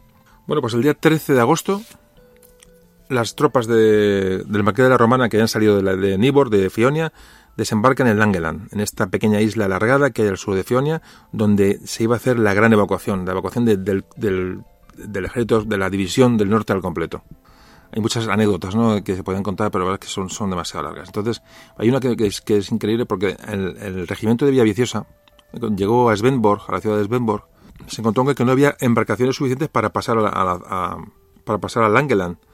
Entonces, este, o sea, era todo un poco caótico. Hay unidades que pasaban a Langeland de otro sitio. Es decir, o sea, fijaros que las órdenes eran concretas. Tenéis que reuniros todos allí. O sea, y cada uno que, mm, ¿eh? cada uno que como pueda llegue, ¿no? Entonces, eh, parece que este gente de Villaviciosa, los caballos no cabían en, en los barcos y, parece que los caballos pasaron a nado en el estrecho pero a pasar los caballos y muchos jinetes con los caballos, porque había una relación jinete, jinete y el animal eh, tremenda. Eso también es otro tema que se podía tratar, ¿no? De hecho, muchos, había mucho, mucha pena, porque gran parte de la caballería española se quedó allí y las escenas de, de, tristeza. De los jinetes cuando dejaban sus caballos allí abandonados eran, eran enormes. Realmente hay que meterse el pellejo de aquella gente que vivía con su caballo mm, mm, mm, día y noche durante años, ¿no? Entonces el, el hay un momento en que el Villaviciosa cruza a nado, con los caballos a caballo a nado, con muchos, con los jinetes, con los caballos cruzan el estrecho porque no cabían los barcos. Imaginaos la situación. O sea, no estamos hablando de, ah, me paso un estrecho, no. O sea, vale, era verano, lo que tú quieras, eh, vale, en estrechos, estrechos mm, mm, que eran de poca, de poca longitud, lo que queramos. Pero la situación, si os fijáis, es, es de, de, de, de caos, ¿no? de, de, de bueno de, de, salvación a cualquier precio y, prácticamente con contrarreloj porque venían por detrás franceses y daneses no persiguiendo bueno, pues en la pequeña isla de Langeland, donde ya estaban los españoles que se han hecho con el control, mm, bueno, el control se hizo de una manera también complicada, porque, porque en, la isla de Langeland había un gobernador danés, había fuerzas danesas y había un, un, gobernador francés. Es decir, entonces eh, llegaron regimientos allí de españoles, eh, allí se empezó, bueno, convivieron sin ningún tipo de problema, tenían orden los españoles que llegaron a, a Langeland de, mantener la calma en la isla hasta que llegaran, hasta que los, acontecimientos se precipitaran del todo, es decir, no, no, la isla no se tomó hasta el último momento para no dar pistas y no, y no eh, digamos, no frustrar la, el plan de fuga. Entonces, estos regimientos que habían en Langeland se hicieron con la isla muy, muy última hora y el, el, bueno, el mando español que tomó la, la isla eh, pues le, hizo, le hizo, bueno, hizo jurar al, al, o le hizo firmar un, digamos, una, una capitulación al, al, al, danés que la, que la gobernaba, que la mandaba, donde se le decía que bueno que, entregaba toda la que entregaba toda la, munición, artillerías, caballos, todas las embarcaciones, tenía, que entregárselas a, lo, a, los españoles, que en caso de, un desbarco francés a la isla, el general danés y su gente debían mantener la neutralidad, es decir, si, porque claro, no sabían si los franceses iban a llegar, o sea, estaban mirando a todos lados a ver si un barco francés o alguna expedición francesa llegaba a la isla y, le, abortaba la, huida. Y el día 13 de agosto, mmm, las, la flota de, barcos pequeños y de un navío de guerra británico llegaban a Langeland y desembarcaban todas las tropas españolas con el marqués de la Romana al frente. Claro, el, el danés, el gobernador danés, que ya sabía que, sabía que iban a venir los ingleses a buscar a los españoles, pero no sabía el número porque tampoco nadie se lo había contado ni nadie lo sabía realmente, sabía que, o sea, que en la isla había ya 2.500 españoles agrupados, 2.500. Pero es que en el, en el convoy que llegaba desde, desde Nyborg venían 6.500 más. Para completar 9.000 soldados que iban a, iban a intentar salir de allí. Claro, digo, el comandante danés que estaba, vio aquello, o dice, ¿esto, ¿de dónde ha salido tanta gente? O sea, él pensaba que los 2.500 que había en la isla ya eran los que, se iban, los que iban a evacuar, pero no imaginaba que la, desde esa isla que él, que él gobernaba o mandaba iba, iba, a ser el, la, la, evacuación completa, ¿no? Claro, se quedó súper sorprendido cuando vio bajar soldados y soldados y soldados, hasta 9.000 soldados que se concentraron en una isla pequeñísima, ¿no? Bueno, pues fijaos que lo que son las cosas. Llegó la flota británica a Langeland y, bueno, se, acercó a la costa como estaba pactado. Hablamos de la tarde del 18 de agosto de 1808. El marqués de la Romana subió al, a bordo del, navío británico, que sabéis cuál era. El Victory. El Victory de Trafalgar. Bueno, pues ¿qué, lo que son las cosas de la historia el Victory de Nelson, donde murió Nelson, el que luchó en Trafalgar, fue el navío británico que llegó a Langeland eh, como cabeza de, la flota para rescatar a los españoles de, bueno, de, su situación. Qué curioso es todo, ¿verdad? Bueno, el caso que subió el marqués de la a bordo de, del Victory y allí, bueno, parlamentó con el almirante británico. Aquí hay un momento de duda, porque los británicos tenían orden de ir a de, de esa, flota británica que iba a evacuar a los españoles tenía, tenía, también orden de neutralizar la flota rusa que estaba en el Báltico.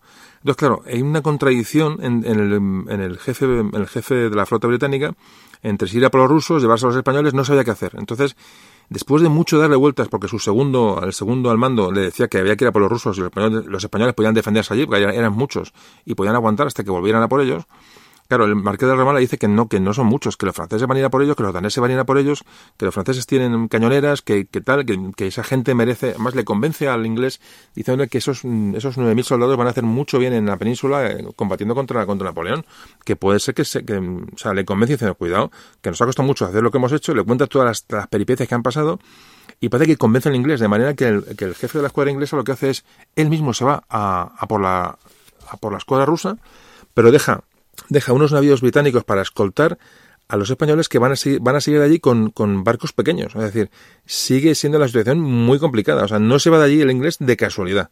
Y los, los deja, ah, dice, ya vendrá, por, ya vendrá por vosotros. Eso no ocurre de casualidad. Ya digo que, que el, el marqués de la Romana le convence y, y, media flota, o gran parte de la flota, la, va por los rusos, que era su misión real realmente en el Báltico. Está en una misión secundaria, no, tampoco no, no, no lo olvidemos pero mm, el marqués de Romana le convence. Noches antes, cañoneras danesas eh, habían, bueno, mandadas por franceses, o gobernadas por franceses, habían estado bombardeando la isla de Langeland durante, durante dos días. De hecho, murieron varios soldados españoles durante estos, estos, bombardeos, como intimidación, como... Es decir, el francés no llegaban tropas de tierra porque no les dio tiempo, las estaba regrupando y, ya sabía, sabía Bernadotte que no iba a llegar a, a, a abortar la, la, huida, pero, pero lo intentó hasta el último momento con, con lanchas, mm, yo digo que bombardearon la isla, pero evidentemente no, no dieron ningún resultado y abandonaron su, su, misión. Las últimas horas en la isla de Langeland fueron terribles, porque los, digo, los españoles no sabían si los españoles, los franceses y daneses llegaban. Eh, no, no, hacía más que mirar al, bueno, a, a, la costa de enfrente a ver si venían por un lado, venían por otro, si venían cañoneras. Realmente estaban a punto de conseguirlo, eran muchos, se podían defender, pero, pero sabían que, todo dependía de, minutos, ¿no?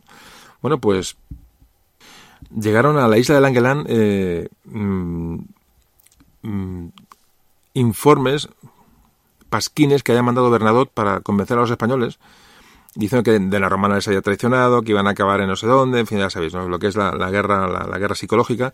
Al marqués de la romana tanto, le importaba todo un bledo tanto que, él mismo leyó los pasquines a los soldados, diciendo, es, mira, esto es lo que dice el francés que yo soy el malo, que yo estoy llevando a la perdición y que tal. O sea, imaginaos la cuestión. Automáticamente los, los, soldados españoles estaban de parte de, su jefe y no había ninguna duda en absoluto. Bueno, así que llega el momento en que hay un discurso de, de, Marqués de la Romana en, en Langeland, que es un famoso discurso que, que dio a sus, a, sus, a sus soldados, ¿no? Los reunió a todos, y más o menos textualmente venía a decir esto. Decía, soldados, las juntas de Sevilla y Galicia, en nombre de todas las provincias españolas, se han dirigido a mí pidiéndome que nos apresuremos a volver a nuestra patria, para salvarla y para vengarla. Toda España ha tomado las armas para humillar a sus opresores que pretendían forzarnos a prestar un juramento de fidelidad absoluta. Allí seremos recompensados con la admiración general y el agradecimiento eterno de nuestros conciudadanos. Aquí solo nos espera la infamia y el envilecimiento. Insoportable para el soldado español que nunca retrocedió, en cambio, ante una muerte honrosa.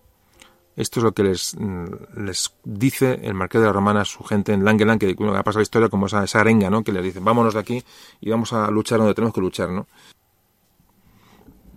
O sea, la isla quedó prácticamente esquilmada los días que estuvieron allí los españoles, que no fueron muchos por, por suerte para ellos. Eh, quedó el marqués de la Romana con el gobernador danés en que, que se llevaba, digamos, anotado todo lo que le había supuesto, el que había gastado de más y que, la, bueno, la merma que le había causado a la isla y bueno, y quedó en resarcirle pues cuando llegara a España, que, que bueno, eso fue lo que quedó. No sé, no, no sabemos, o no, he visto documentación sobre si más tarde de la romana cumplió la, bueno, la, cuenta pendiente con el, con el danés, ¿no? Bueno, pues llegó el, día 21 de agosto, por fin, eh, de la romana se despide con toda la gente embarcada. Le digo, aquello tienes una flota de lo más variopinta, con pesqueros, con lanchas pequeñas, con buques ingleses, bueno, aquello, aquello parecía, mmm, Dios sabe qué. Se despide de la romana del, del danés, y bueno, automáticamente comunicó el danés, bueno, lo que había pasado al, su, a su rey, en fin, ya empiezan a ver ya luego ya lo que es el epílogo de la, de la historia. Bueno, pues el, eh, los españoles embarcan y zarpan hacia Suecia. La Odisea ha terminado. Ha terminado para unos pocos, para 9.000, porque otros 5.000 se quedaron en, en Dinamarca.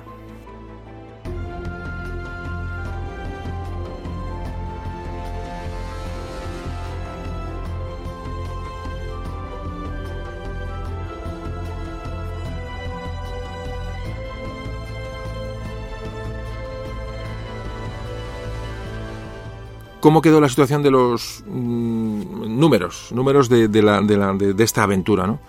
Eh, decíamos que, que mmm, zarparon de Langeland las dos terceras partes del total de la gente que ha llegado a Hamburgo en 1807. Es decir, de, de 14.000 eh, salían 9.000.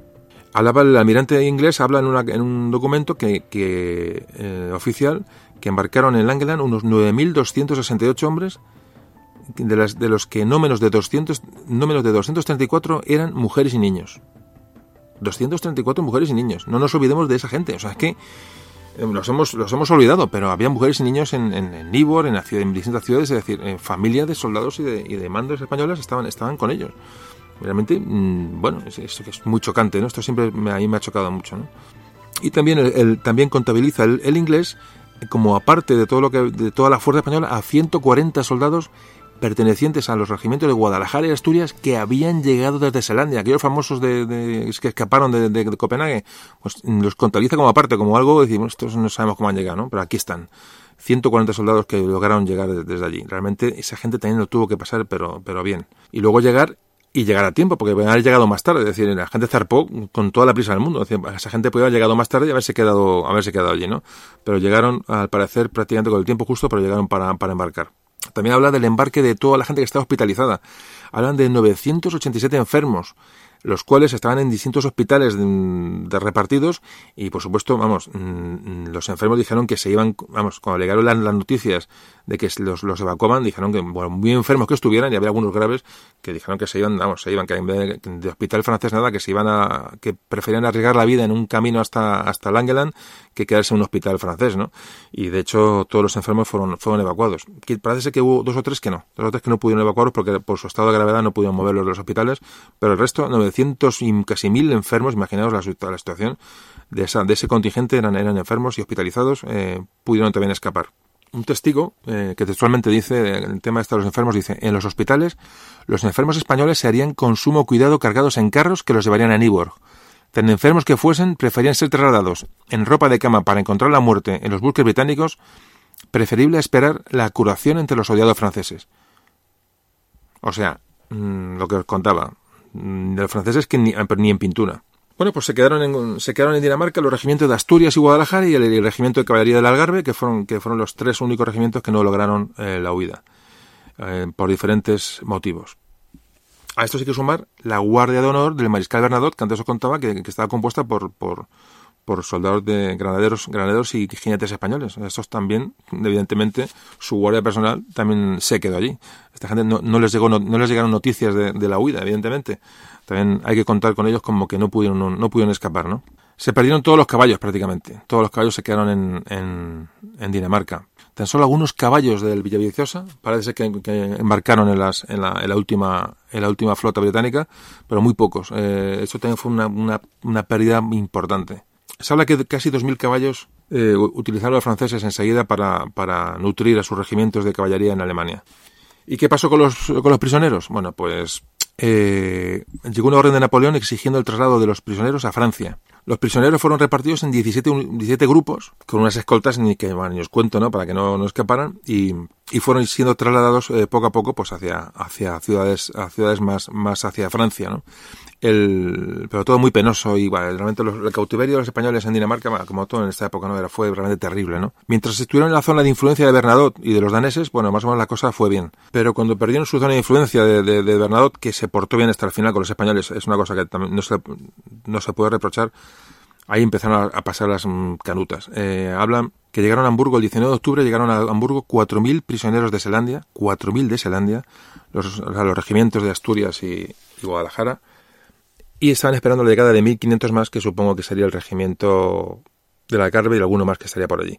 El general Quindelán, el afrancesado, había ayudado a toda mm, la evacuación de prisioneros, pero él era también prisionero, ojo, ¿eh? O sea, el, el afrancesado Quindelán no se le trató, no, se, no tuvo trato de, de, amigo, ni mucho menos, era también prisionero. De hecho, tuvo que, que exhortar a Napoleón que le, que le, diera un trato digno como, como una persona que había colaborado con, con o sea, realmente tuvo su merecido, aunque no, no el que debiera. Como decía, la, bueno, el trato de los franceses a los españoles fue, fue horrible. De hecho, hubo protestas de la población civil danesa y de los alemanes cuando estaban en Alemania, incluso algunos franceses. O sea que, que eso también está, está, mm, está escrito. O sea, había tal inquina hacia el español por parte del francés y viceversa, que realmente cuando podían uno a otro se, se, la, se, vamos, se la daban pero bien. El caso es que los prisioneros españoles tenían la esperanza, la esperanza de que, bueno, de que les dieran, dieran la oportunidad de jurar otra vez y que, bueno, aunque fuera, en fin, ellos tenían la esperanza de, de luego lo contaban, de, de, de, salvarse y de hecho juraron más tarde mucho fidelidad a, al rey José I. Multitud de, no podemos extenderlo mucho, pero hay multitud de casos de, de comportamiento de la población danesa con los españoles, de, de ayuda a, los, a esas columnas de prisioneros que iban pasando por todo el país porque además muchos los conocían de que también está en su localidad, entonces eh, bueno, hay un montón de casos, ¿no? De, en muchas ciudades, ¿no? De, que les dan tabaco, que les ayudan, que les levantan, que les dan agua, que les intentan ayudar a, esos prisioneros porque los muchos los conocen y además tienen una buena, un buen recuerdo del soldado español. Y como decimos, con el momento que pasaron el Rin, eh, pues eh, eh, que donde llegaba, digamos, el, la, la, llegaba la mano de Bernadotte, pues ahí el trato fue mucho peor. Hay una contabilidad de prisioneros españoles en Francia, del, de la época un poquito después de estos acontecimientos, que hablan de que en Francia había unos 6.500 prisioneros españoles, eh, de los cuales pues la inmensa mayoría eran de, evidentemente del cuerpo, del cuerpo expedicionario del, norte, del Marqués de la Romana. Se les confinó en ciudades francesas como Lille, eh, Luxemburgo, en fin, en varias, en varias ciudades francesas, y muchos de ellos acabaron en batallones de trabajo. ¿Qué ocurrió en 1809? Pues que el general Quindelán eh, por fin consiguió de Napoleón un permiso para crear un regimiento nuevo formado con oficiales y soldados españoles eh, que se llamaría mm, Regimiento José Napoleón. Así que, bueno, mucha gente que no tenía otra opción y que estaba trabajando en, en, batallones de, digo, de trabajo, eh, pues vieron esta opción como una posibilidad de salir de allí y, y ¿por qué no?, de huir, ¿no? Entonces, eh, bueno, pues hubo muchos prisioneros españoles de estos miles que había en Francia que se, que se alistaron al regimiento francés José Napoleón, que más fue a, a luchar a... que primero estuvo en Flandes, establecido, eh, luego estuvo en Pomerania, la famosa Pomerania sueca, que ya no era sueca, y luego fueron eh, em, embarcados a la campaña de Rusia, nada más y nada menos que a la campaña de Rusia. Toda esta gente estuvo en la batalla de Borodino, en Moscú, en, el regimiento José Napoleón.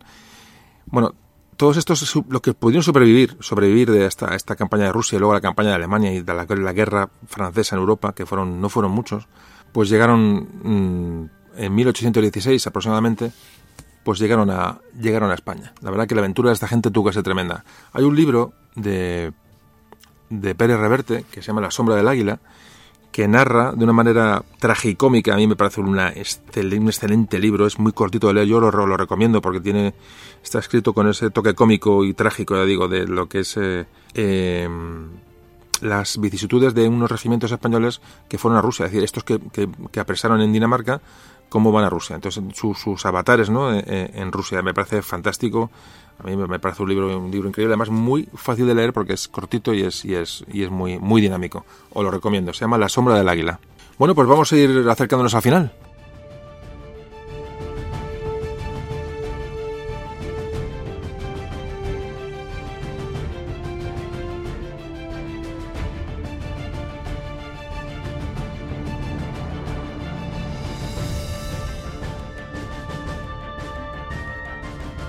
Pues Bernadotte informó a Napoleón de lo que había pasado, de, que el desastre del, de de la, huida de los españoles. Napoleón no le dijo nada, parece ser, le parece que le dio las gracias por haber hecho todo lo que pudo, en, bueno, en esas circunstancias, pero Napoleón al rey Federico de Dinamarca sí que le dice que el culpable de todo esto es el mariscal Bernadotte, porque no tomó las medidas, las medidas eh, adecuadas, ¿no? Napoleón se, obsesionó con el Marqués de la Romana, realmente se obsesionó, él no lo dijo, pero se obsesionó. Y bueno, y desde luego, tuvo que tener una decepción grande con, el Marqués de la Romana, eso no queda duda, porque probablemente le engañó, le, mantuvo engañado durante mucho tiempo y gracias a eso, pues la, la, huida española se, se, produjo. Bueno, pues mm, nos vamos a las tropas españolas que estaban en, embarcadas en los barcos británicos y ya para terminar, eh, había que pedir permiso para desembarcar a los españoles en Suecia. El, almirante británico escribió, a, bueno, antes ya se había hecho una, política previa, ¿no? Para que a los españoles les, esperaran en, Suecia. Parece ser que, bueno, el embajador británico, el ministro suecos, hay que pensar que Suecia estaba en, guerra con Rusia, que perdería eh, poco después. En Suecia no estaba en condiciones de, nada eh, prácticamente, pero bueno, admitieron el desembarco de españoles cerca de, cerca de Göteborg. Otros españoles fueron eh, desembarcados en, en Halmstad, una ciudad que más al sur, no había, no había prácticamente provisiones para ellos, así, la, la situación era complicada, sobre todo la gente que fue a Göteborg. Digo, salvo los que mm, llegaron a Halmstad con muy buena eh, relación con la población civil y hay muchos relatos de, gente de allí que, que, recuerdan la, llegada de españoles, ya digo, ya si en Dinamarca sorprendía, imaginaos en Suecia, imaginaos un pequeño pueblo, una ciudad de Suecia en la que desembarcan unos miles de españoles, ¿no? En sus crónicas, ¿no? en su imaginario, pues ha quedado esa visita a aquellos españoles durante, durante aquellos días. ¿no? De hecho, parece que, en Halmstad hay una pieza que todavía existe que se llama el Vals, el vals de los Españoles. Bueno, la, esos fueron los que, los que, estuvieron allí, que estuvieron muy bien, pero fueron muy poquitos. El resto estuvieron, digo, en, aguantando en barcos cerca de, de Göteborg, eh, esperando que llegara la, el grueso de la flota británica para trasladarles realmente a, hasta España. Bueno, pues el 7 de septiembre de 1808 llegan a la zona de, de, Göteborg, pues los barcos de transporte británicos con víveres y bueno, y condiciones que bueno, aliviaron ni os cuento a esas tropas ya cansadas de, esa, de, esa, de, esa, peripecia que hayan vivido y fueron embarcados todos los españoles con destino a, España, con destino concretamente a Santander. El Marqués de la Romana fue llevado a Londres para informar a las autoridades británicas de la situación, ya también informaron de la situación en España, es decir, eh, un poco eh, o hay un intercambio de, información, de, organización de, bueno, de, esos 9.000 hombres que iban a a España. Bueno, de alguna manera había que, organizar ese ejército, esa, esa división. Mandaron eh, 37.000 rifles a, a, Santander para mm, proveer a aquella, aquella gente, a aquellos soldados que llegaban desarmados desde, desde Dinamarca. En fin, eh, la cuestión ya se, se, desarrolla de una manera ya, normal después de toda la aventura que se ha vivido. Hay que decir además que, bueno, mientras estaban, mientras estaban en Göteborg, en Gotemburgo, los españoles recibieron la noticia de la victoria española en Bailén. Me lo dejaban en el tintero. Importante. Porque, claro, la moral era enorme. De hecho, esa victoria fue importantísima, ¿no? Hizo replegarse a los franceses y salir de Madrid al, rey José I. El marqués de la Romana eh, regresó a España. Estaba muy, muy enlazado con las juntas, las juntas de defensa de, sobre todo la de, Asturias y Galicia, sobre todo en Galicia. Entonces, cuando llegó, bueno, pues fue nombrado eh, jefe del ejército de la izquierda, en relevo al general Joaquín Blake, que había sido derrotado en la batalla de Espinosa de los Monteros. Hay que decir que el marqués de la Romana, una vez que estaba en Inglaterra, intentó eh, contactar con las autoridades danesas para parlamentar la entrega la devolución de los prisioneros españoles en Dinamarca, cosa que no fue ni atendida. Es decir, los, los daneses ni le escucharon, evidentemente, porque estaban presionada por Francia. Tampoco se le puede culpar a Dinamarca del asunto. Entonces, eh, cuando llegó de la Romana a España, bueno, la Junta Suprema, que estaba entonces en Sevilla, envió a Dinamarca una cédula firmada por los miembros de la, todos los miembros de la Junta, en la que se comunicaba a Dinamarca el cese de toda comunicación de España con Dinamarca y el rompimiento de cualquier vínculo de amistad entre ambas naciones. Y se declaraban confiscados todos los barcos daneses que estuvieran eh, eh, en puertos españoles en aquel momento y sobre todo le echaban en cara que bueno la negativa a recibir a la Comisión Española para, para tratar el tema de los, de los prisioneros. Bueno, total que España rompió relaciones con Dinamarca en aquel momento y hay que mm, repetir lo que antes comentábamos, la simpatía que tenían los daneses hacia las tropas españolas que contrastaba mucho con las con la antipatía que tenían a los, a los franceses. De hecho, hay, bueno, hay un montón de láminas, eh, que hay muchos uniformes de las unidades españolas de la época se saben por láminas danesas. Láminas que se pintaron allí mientras los españoles estaban porque les llamaron la atención. Es decir, hay muchos dibujos de, uniformes españoles de la División del Norte en, Dinamarca. Hay mucha documentación pintado por propios daneses que le llamaba la atención. Y fijaos si había buena, buena relación eh, que, de, esa, de, esa, de, esa, estancia de los españoles en Dinamarca, que, que se fue transmitiendo a través de, generaciones, el 14 de marzo de 1908, ha llovido hace, hace más de 100 años, pero bueno, hablamos del principio del siglo XX, en, en, Odense, la ciudad danesa de Odense, en, que era un punto de desembarco de los, de los españoles, se conmemoró el centenario del desembarco español en, en Odense y, bueno, y se, hizo, se hizo un acto de, de, recuerdo. O sea que, mm, para que veáis que en Dinamarca la, la, eh, no, se, no se olvidó la, este, este, este hecho ¿no? de la estancia de los españoles. Realmente curioso. Bueno, ahora sí, sí que terminamos. Eh, ¿Qué pasó en España? Pues España pasó que después de Bailén, el ejército eh, francés se retiró al otro lado del Ebro, hablamos de 1808. De Bailén hablaremos, eh, la batalla de Bailén me gustaría tratarla en un podcast aparte. Eh, José Bonaparte ve que se viene encima lo que se le viene encima y huye de Madrid. ¿Y qué hace Napoleón? Pues muy enfadado, lo que hace es mandar a España 130.000 soldados de los buenos para acabar con la resistencia española. Así que el 14 de octubre de 1808 Napoleón parte hacia España con, vamos, y llega a Vitoria, llega el 5 de noviembre. A este ejército francés se le oponen, bueno, pues ejércitos que había en el norte de España, sobre todo el ejército del, general Joaquín Blake, que mandaba el ejército de la izquierda, que antes comentamos que luego mandaría el, el marqués de la Romana. Pero se tiene que enfrentar a unas fuerzas francesas ya muy, muy superiores y muy, muy preparadas. ¿Por qué cuento este, este tema de, la, de Joaquín Blake y la defensa? Porque presentó batalla a los franceses en un pueblo de Burgos, muy al norte de Burgos, casi lindando con Cantabria, se llama Espinosa de los Monteros, y allí instaló, en ese ejército iba incluida la División del Norte. Esa gente que llegó de Dinamarca estaba incluida en el ejército de Joaquín Blake. Y era su mejor unidad. Y la situó en el campo de batalla de Espinosa de los Monteros, la situó sobre el, sobre el ala derecha, y esa parte del campo de batalla se denominó históricamente la Loma de los Ataques. Imaginaos lo que pasó allí. Y las demás unidades estaban en el ala izquierda. Es decir, estos miles de hombres de la División del Norte se encuadraron juntos y lucharon juntos en el ala derecha de aquella batalla eh, porque lógicamente nada más llegar a Santander, las unidades españolas, bueno, pues se, encuadraron en, esta, en este ejército de la izquierda, se llamaba así, ejército de la izquierda de, del ejército español. El 10 de noviembre, la batalla que, se que empezó el día 10, 10, de noviembre, cayó muerto el jefe de la división del norte, eh, San Román, que antes hablábamos de él, y el regimiento de la princesa, el famoso regimiento de la princesa que estuvo, que estuvo en Dinamarca, perdió la cuarta parte de sus hombres. Cayó la noche y la batalla no, no terminó, continu continuó al, al, día siguiente. Y los franceses al día siguiente, la, que se reanudó, reanudó la batalla, no atacaron a la parte derecha española donde estaba la división del norte, sino atacaron la parte de la izquierda donde estaba el ejército más, más débil, ¿no? O sea, la, la parte esta no, no, la quisieron ni, ni tocar. Eh, los pusieron en fuga, estaban ya cansados y, y bueno, eh, eh, hubo, bueno, las bajas de los franceses, perdón, de las bajas de los españoles fueron tremendas, sobre todo de esta división del norte, la que nosotros nos afecta. Se calcula que de los 6.500 efectivos que tenía los, esta división en el campo de batalla de Espinosa de los Monteros, esta gente que ha sobrevivido a Dinamarca con aquellas vicisitudes tan, tan de aventura, eh, parece que quedaron solo quedaron unos 3.500, o sea, más de la mitad cayeron en el campo de batalla. Y fijaos qué cosas, ¿no? Eh, una carta que mandó, una carta que mandó después de esta batalla, en esta época mandó una carta Napoleón al zar de, al zar de Rusia, en la que le decía que los regimientos traidores de Princesa y Zamora esperaba que hubieran sido definitivamente eliminados. O sea, la obsesión del Petit Cabezón con, la, con las fuerzas españolas era, mm, es decir, no, lo había olvidado. Él, él, bueno, él lo soslayaba, pero mm, realmente lo tenía grabado en el corazón. O sea, aquella, aquella salida de españoles de Dinamarca lo tenía, lo tenía hasta el punto de acordarse en una carta que está escrita y de puño y letra que esperaba que aquellos regimientos en aquella batalla, de, o sea, sabía que estaban ahí aquellos regimientos de Princesa y Zamora hubieran sido eliminados definitivamente. Curioso este dato. Bueno, pues eh, como digo, terminamos. Eh, el Marqués de la Romana mmm, contactó con, los, con un ejército inglés que llegó a, la península, que desembarcó en la, en la península en, en estas fechas. Eh, les ofreció su colaboración y bueno, lo que pasa es que el ejército inglés se vio absolutamente copado por un ejército francés que es muy superior y entonces tuvieron que ponerse en retirada e intentar huir por la, por la Coruña. Ahí se produjo, se produjo una batalla, la batalla del Viña, que se le conoce como batalla de la Coruña, donde el general Moore murió. Y, pero ese, ese retraso, que, que ese intento de, de, de retraso del avance francés con el cual colaboró el Marqués de la Romana.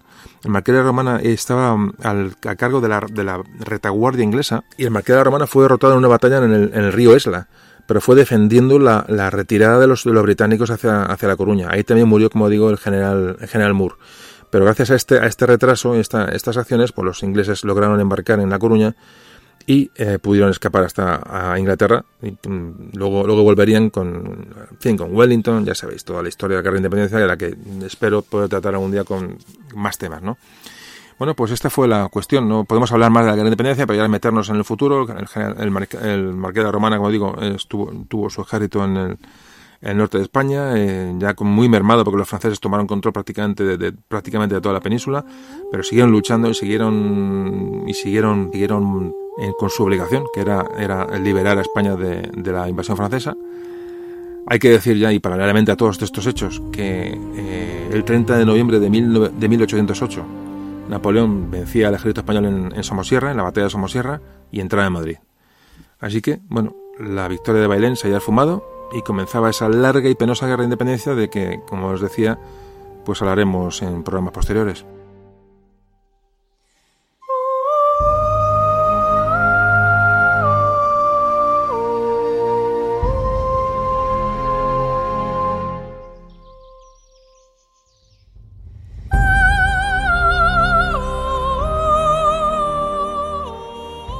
Y para terminar nos vamos a un día de agosto de 1808.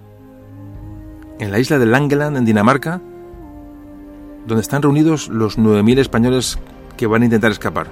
Entonces, formadas todas las tropas en círculo y clavadas en el centro las banderas, prestaron el juramento de no cejar para nada en su empresa de regresar a España para ayudar a su liberación. De aquel inolvidable momento se dijo, juraron postrados ante aquellos lábaros de su salvación no seguir más consejos que los del honor, ni más sentimiento que los de lealtad a su patria. El cielo les miró, complacido de aquel tierno y magnífico espectáculo, y patrocinó y alentó con el consuelo la esperanza de sus corazones.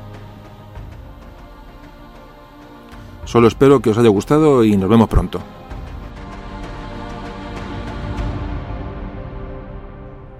Memorias de un tambor.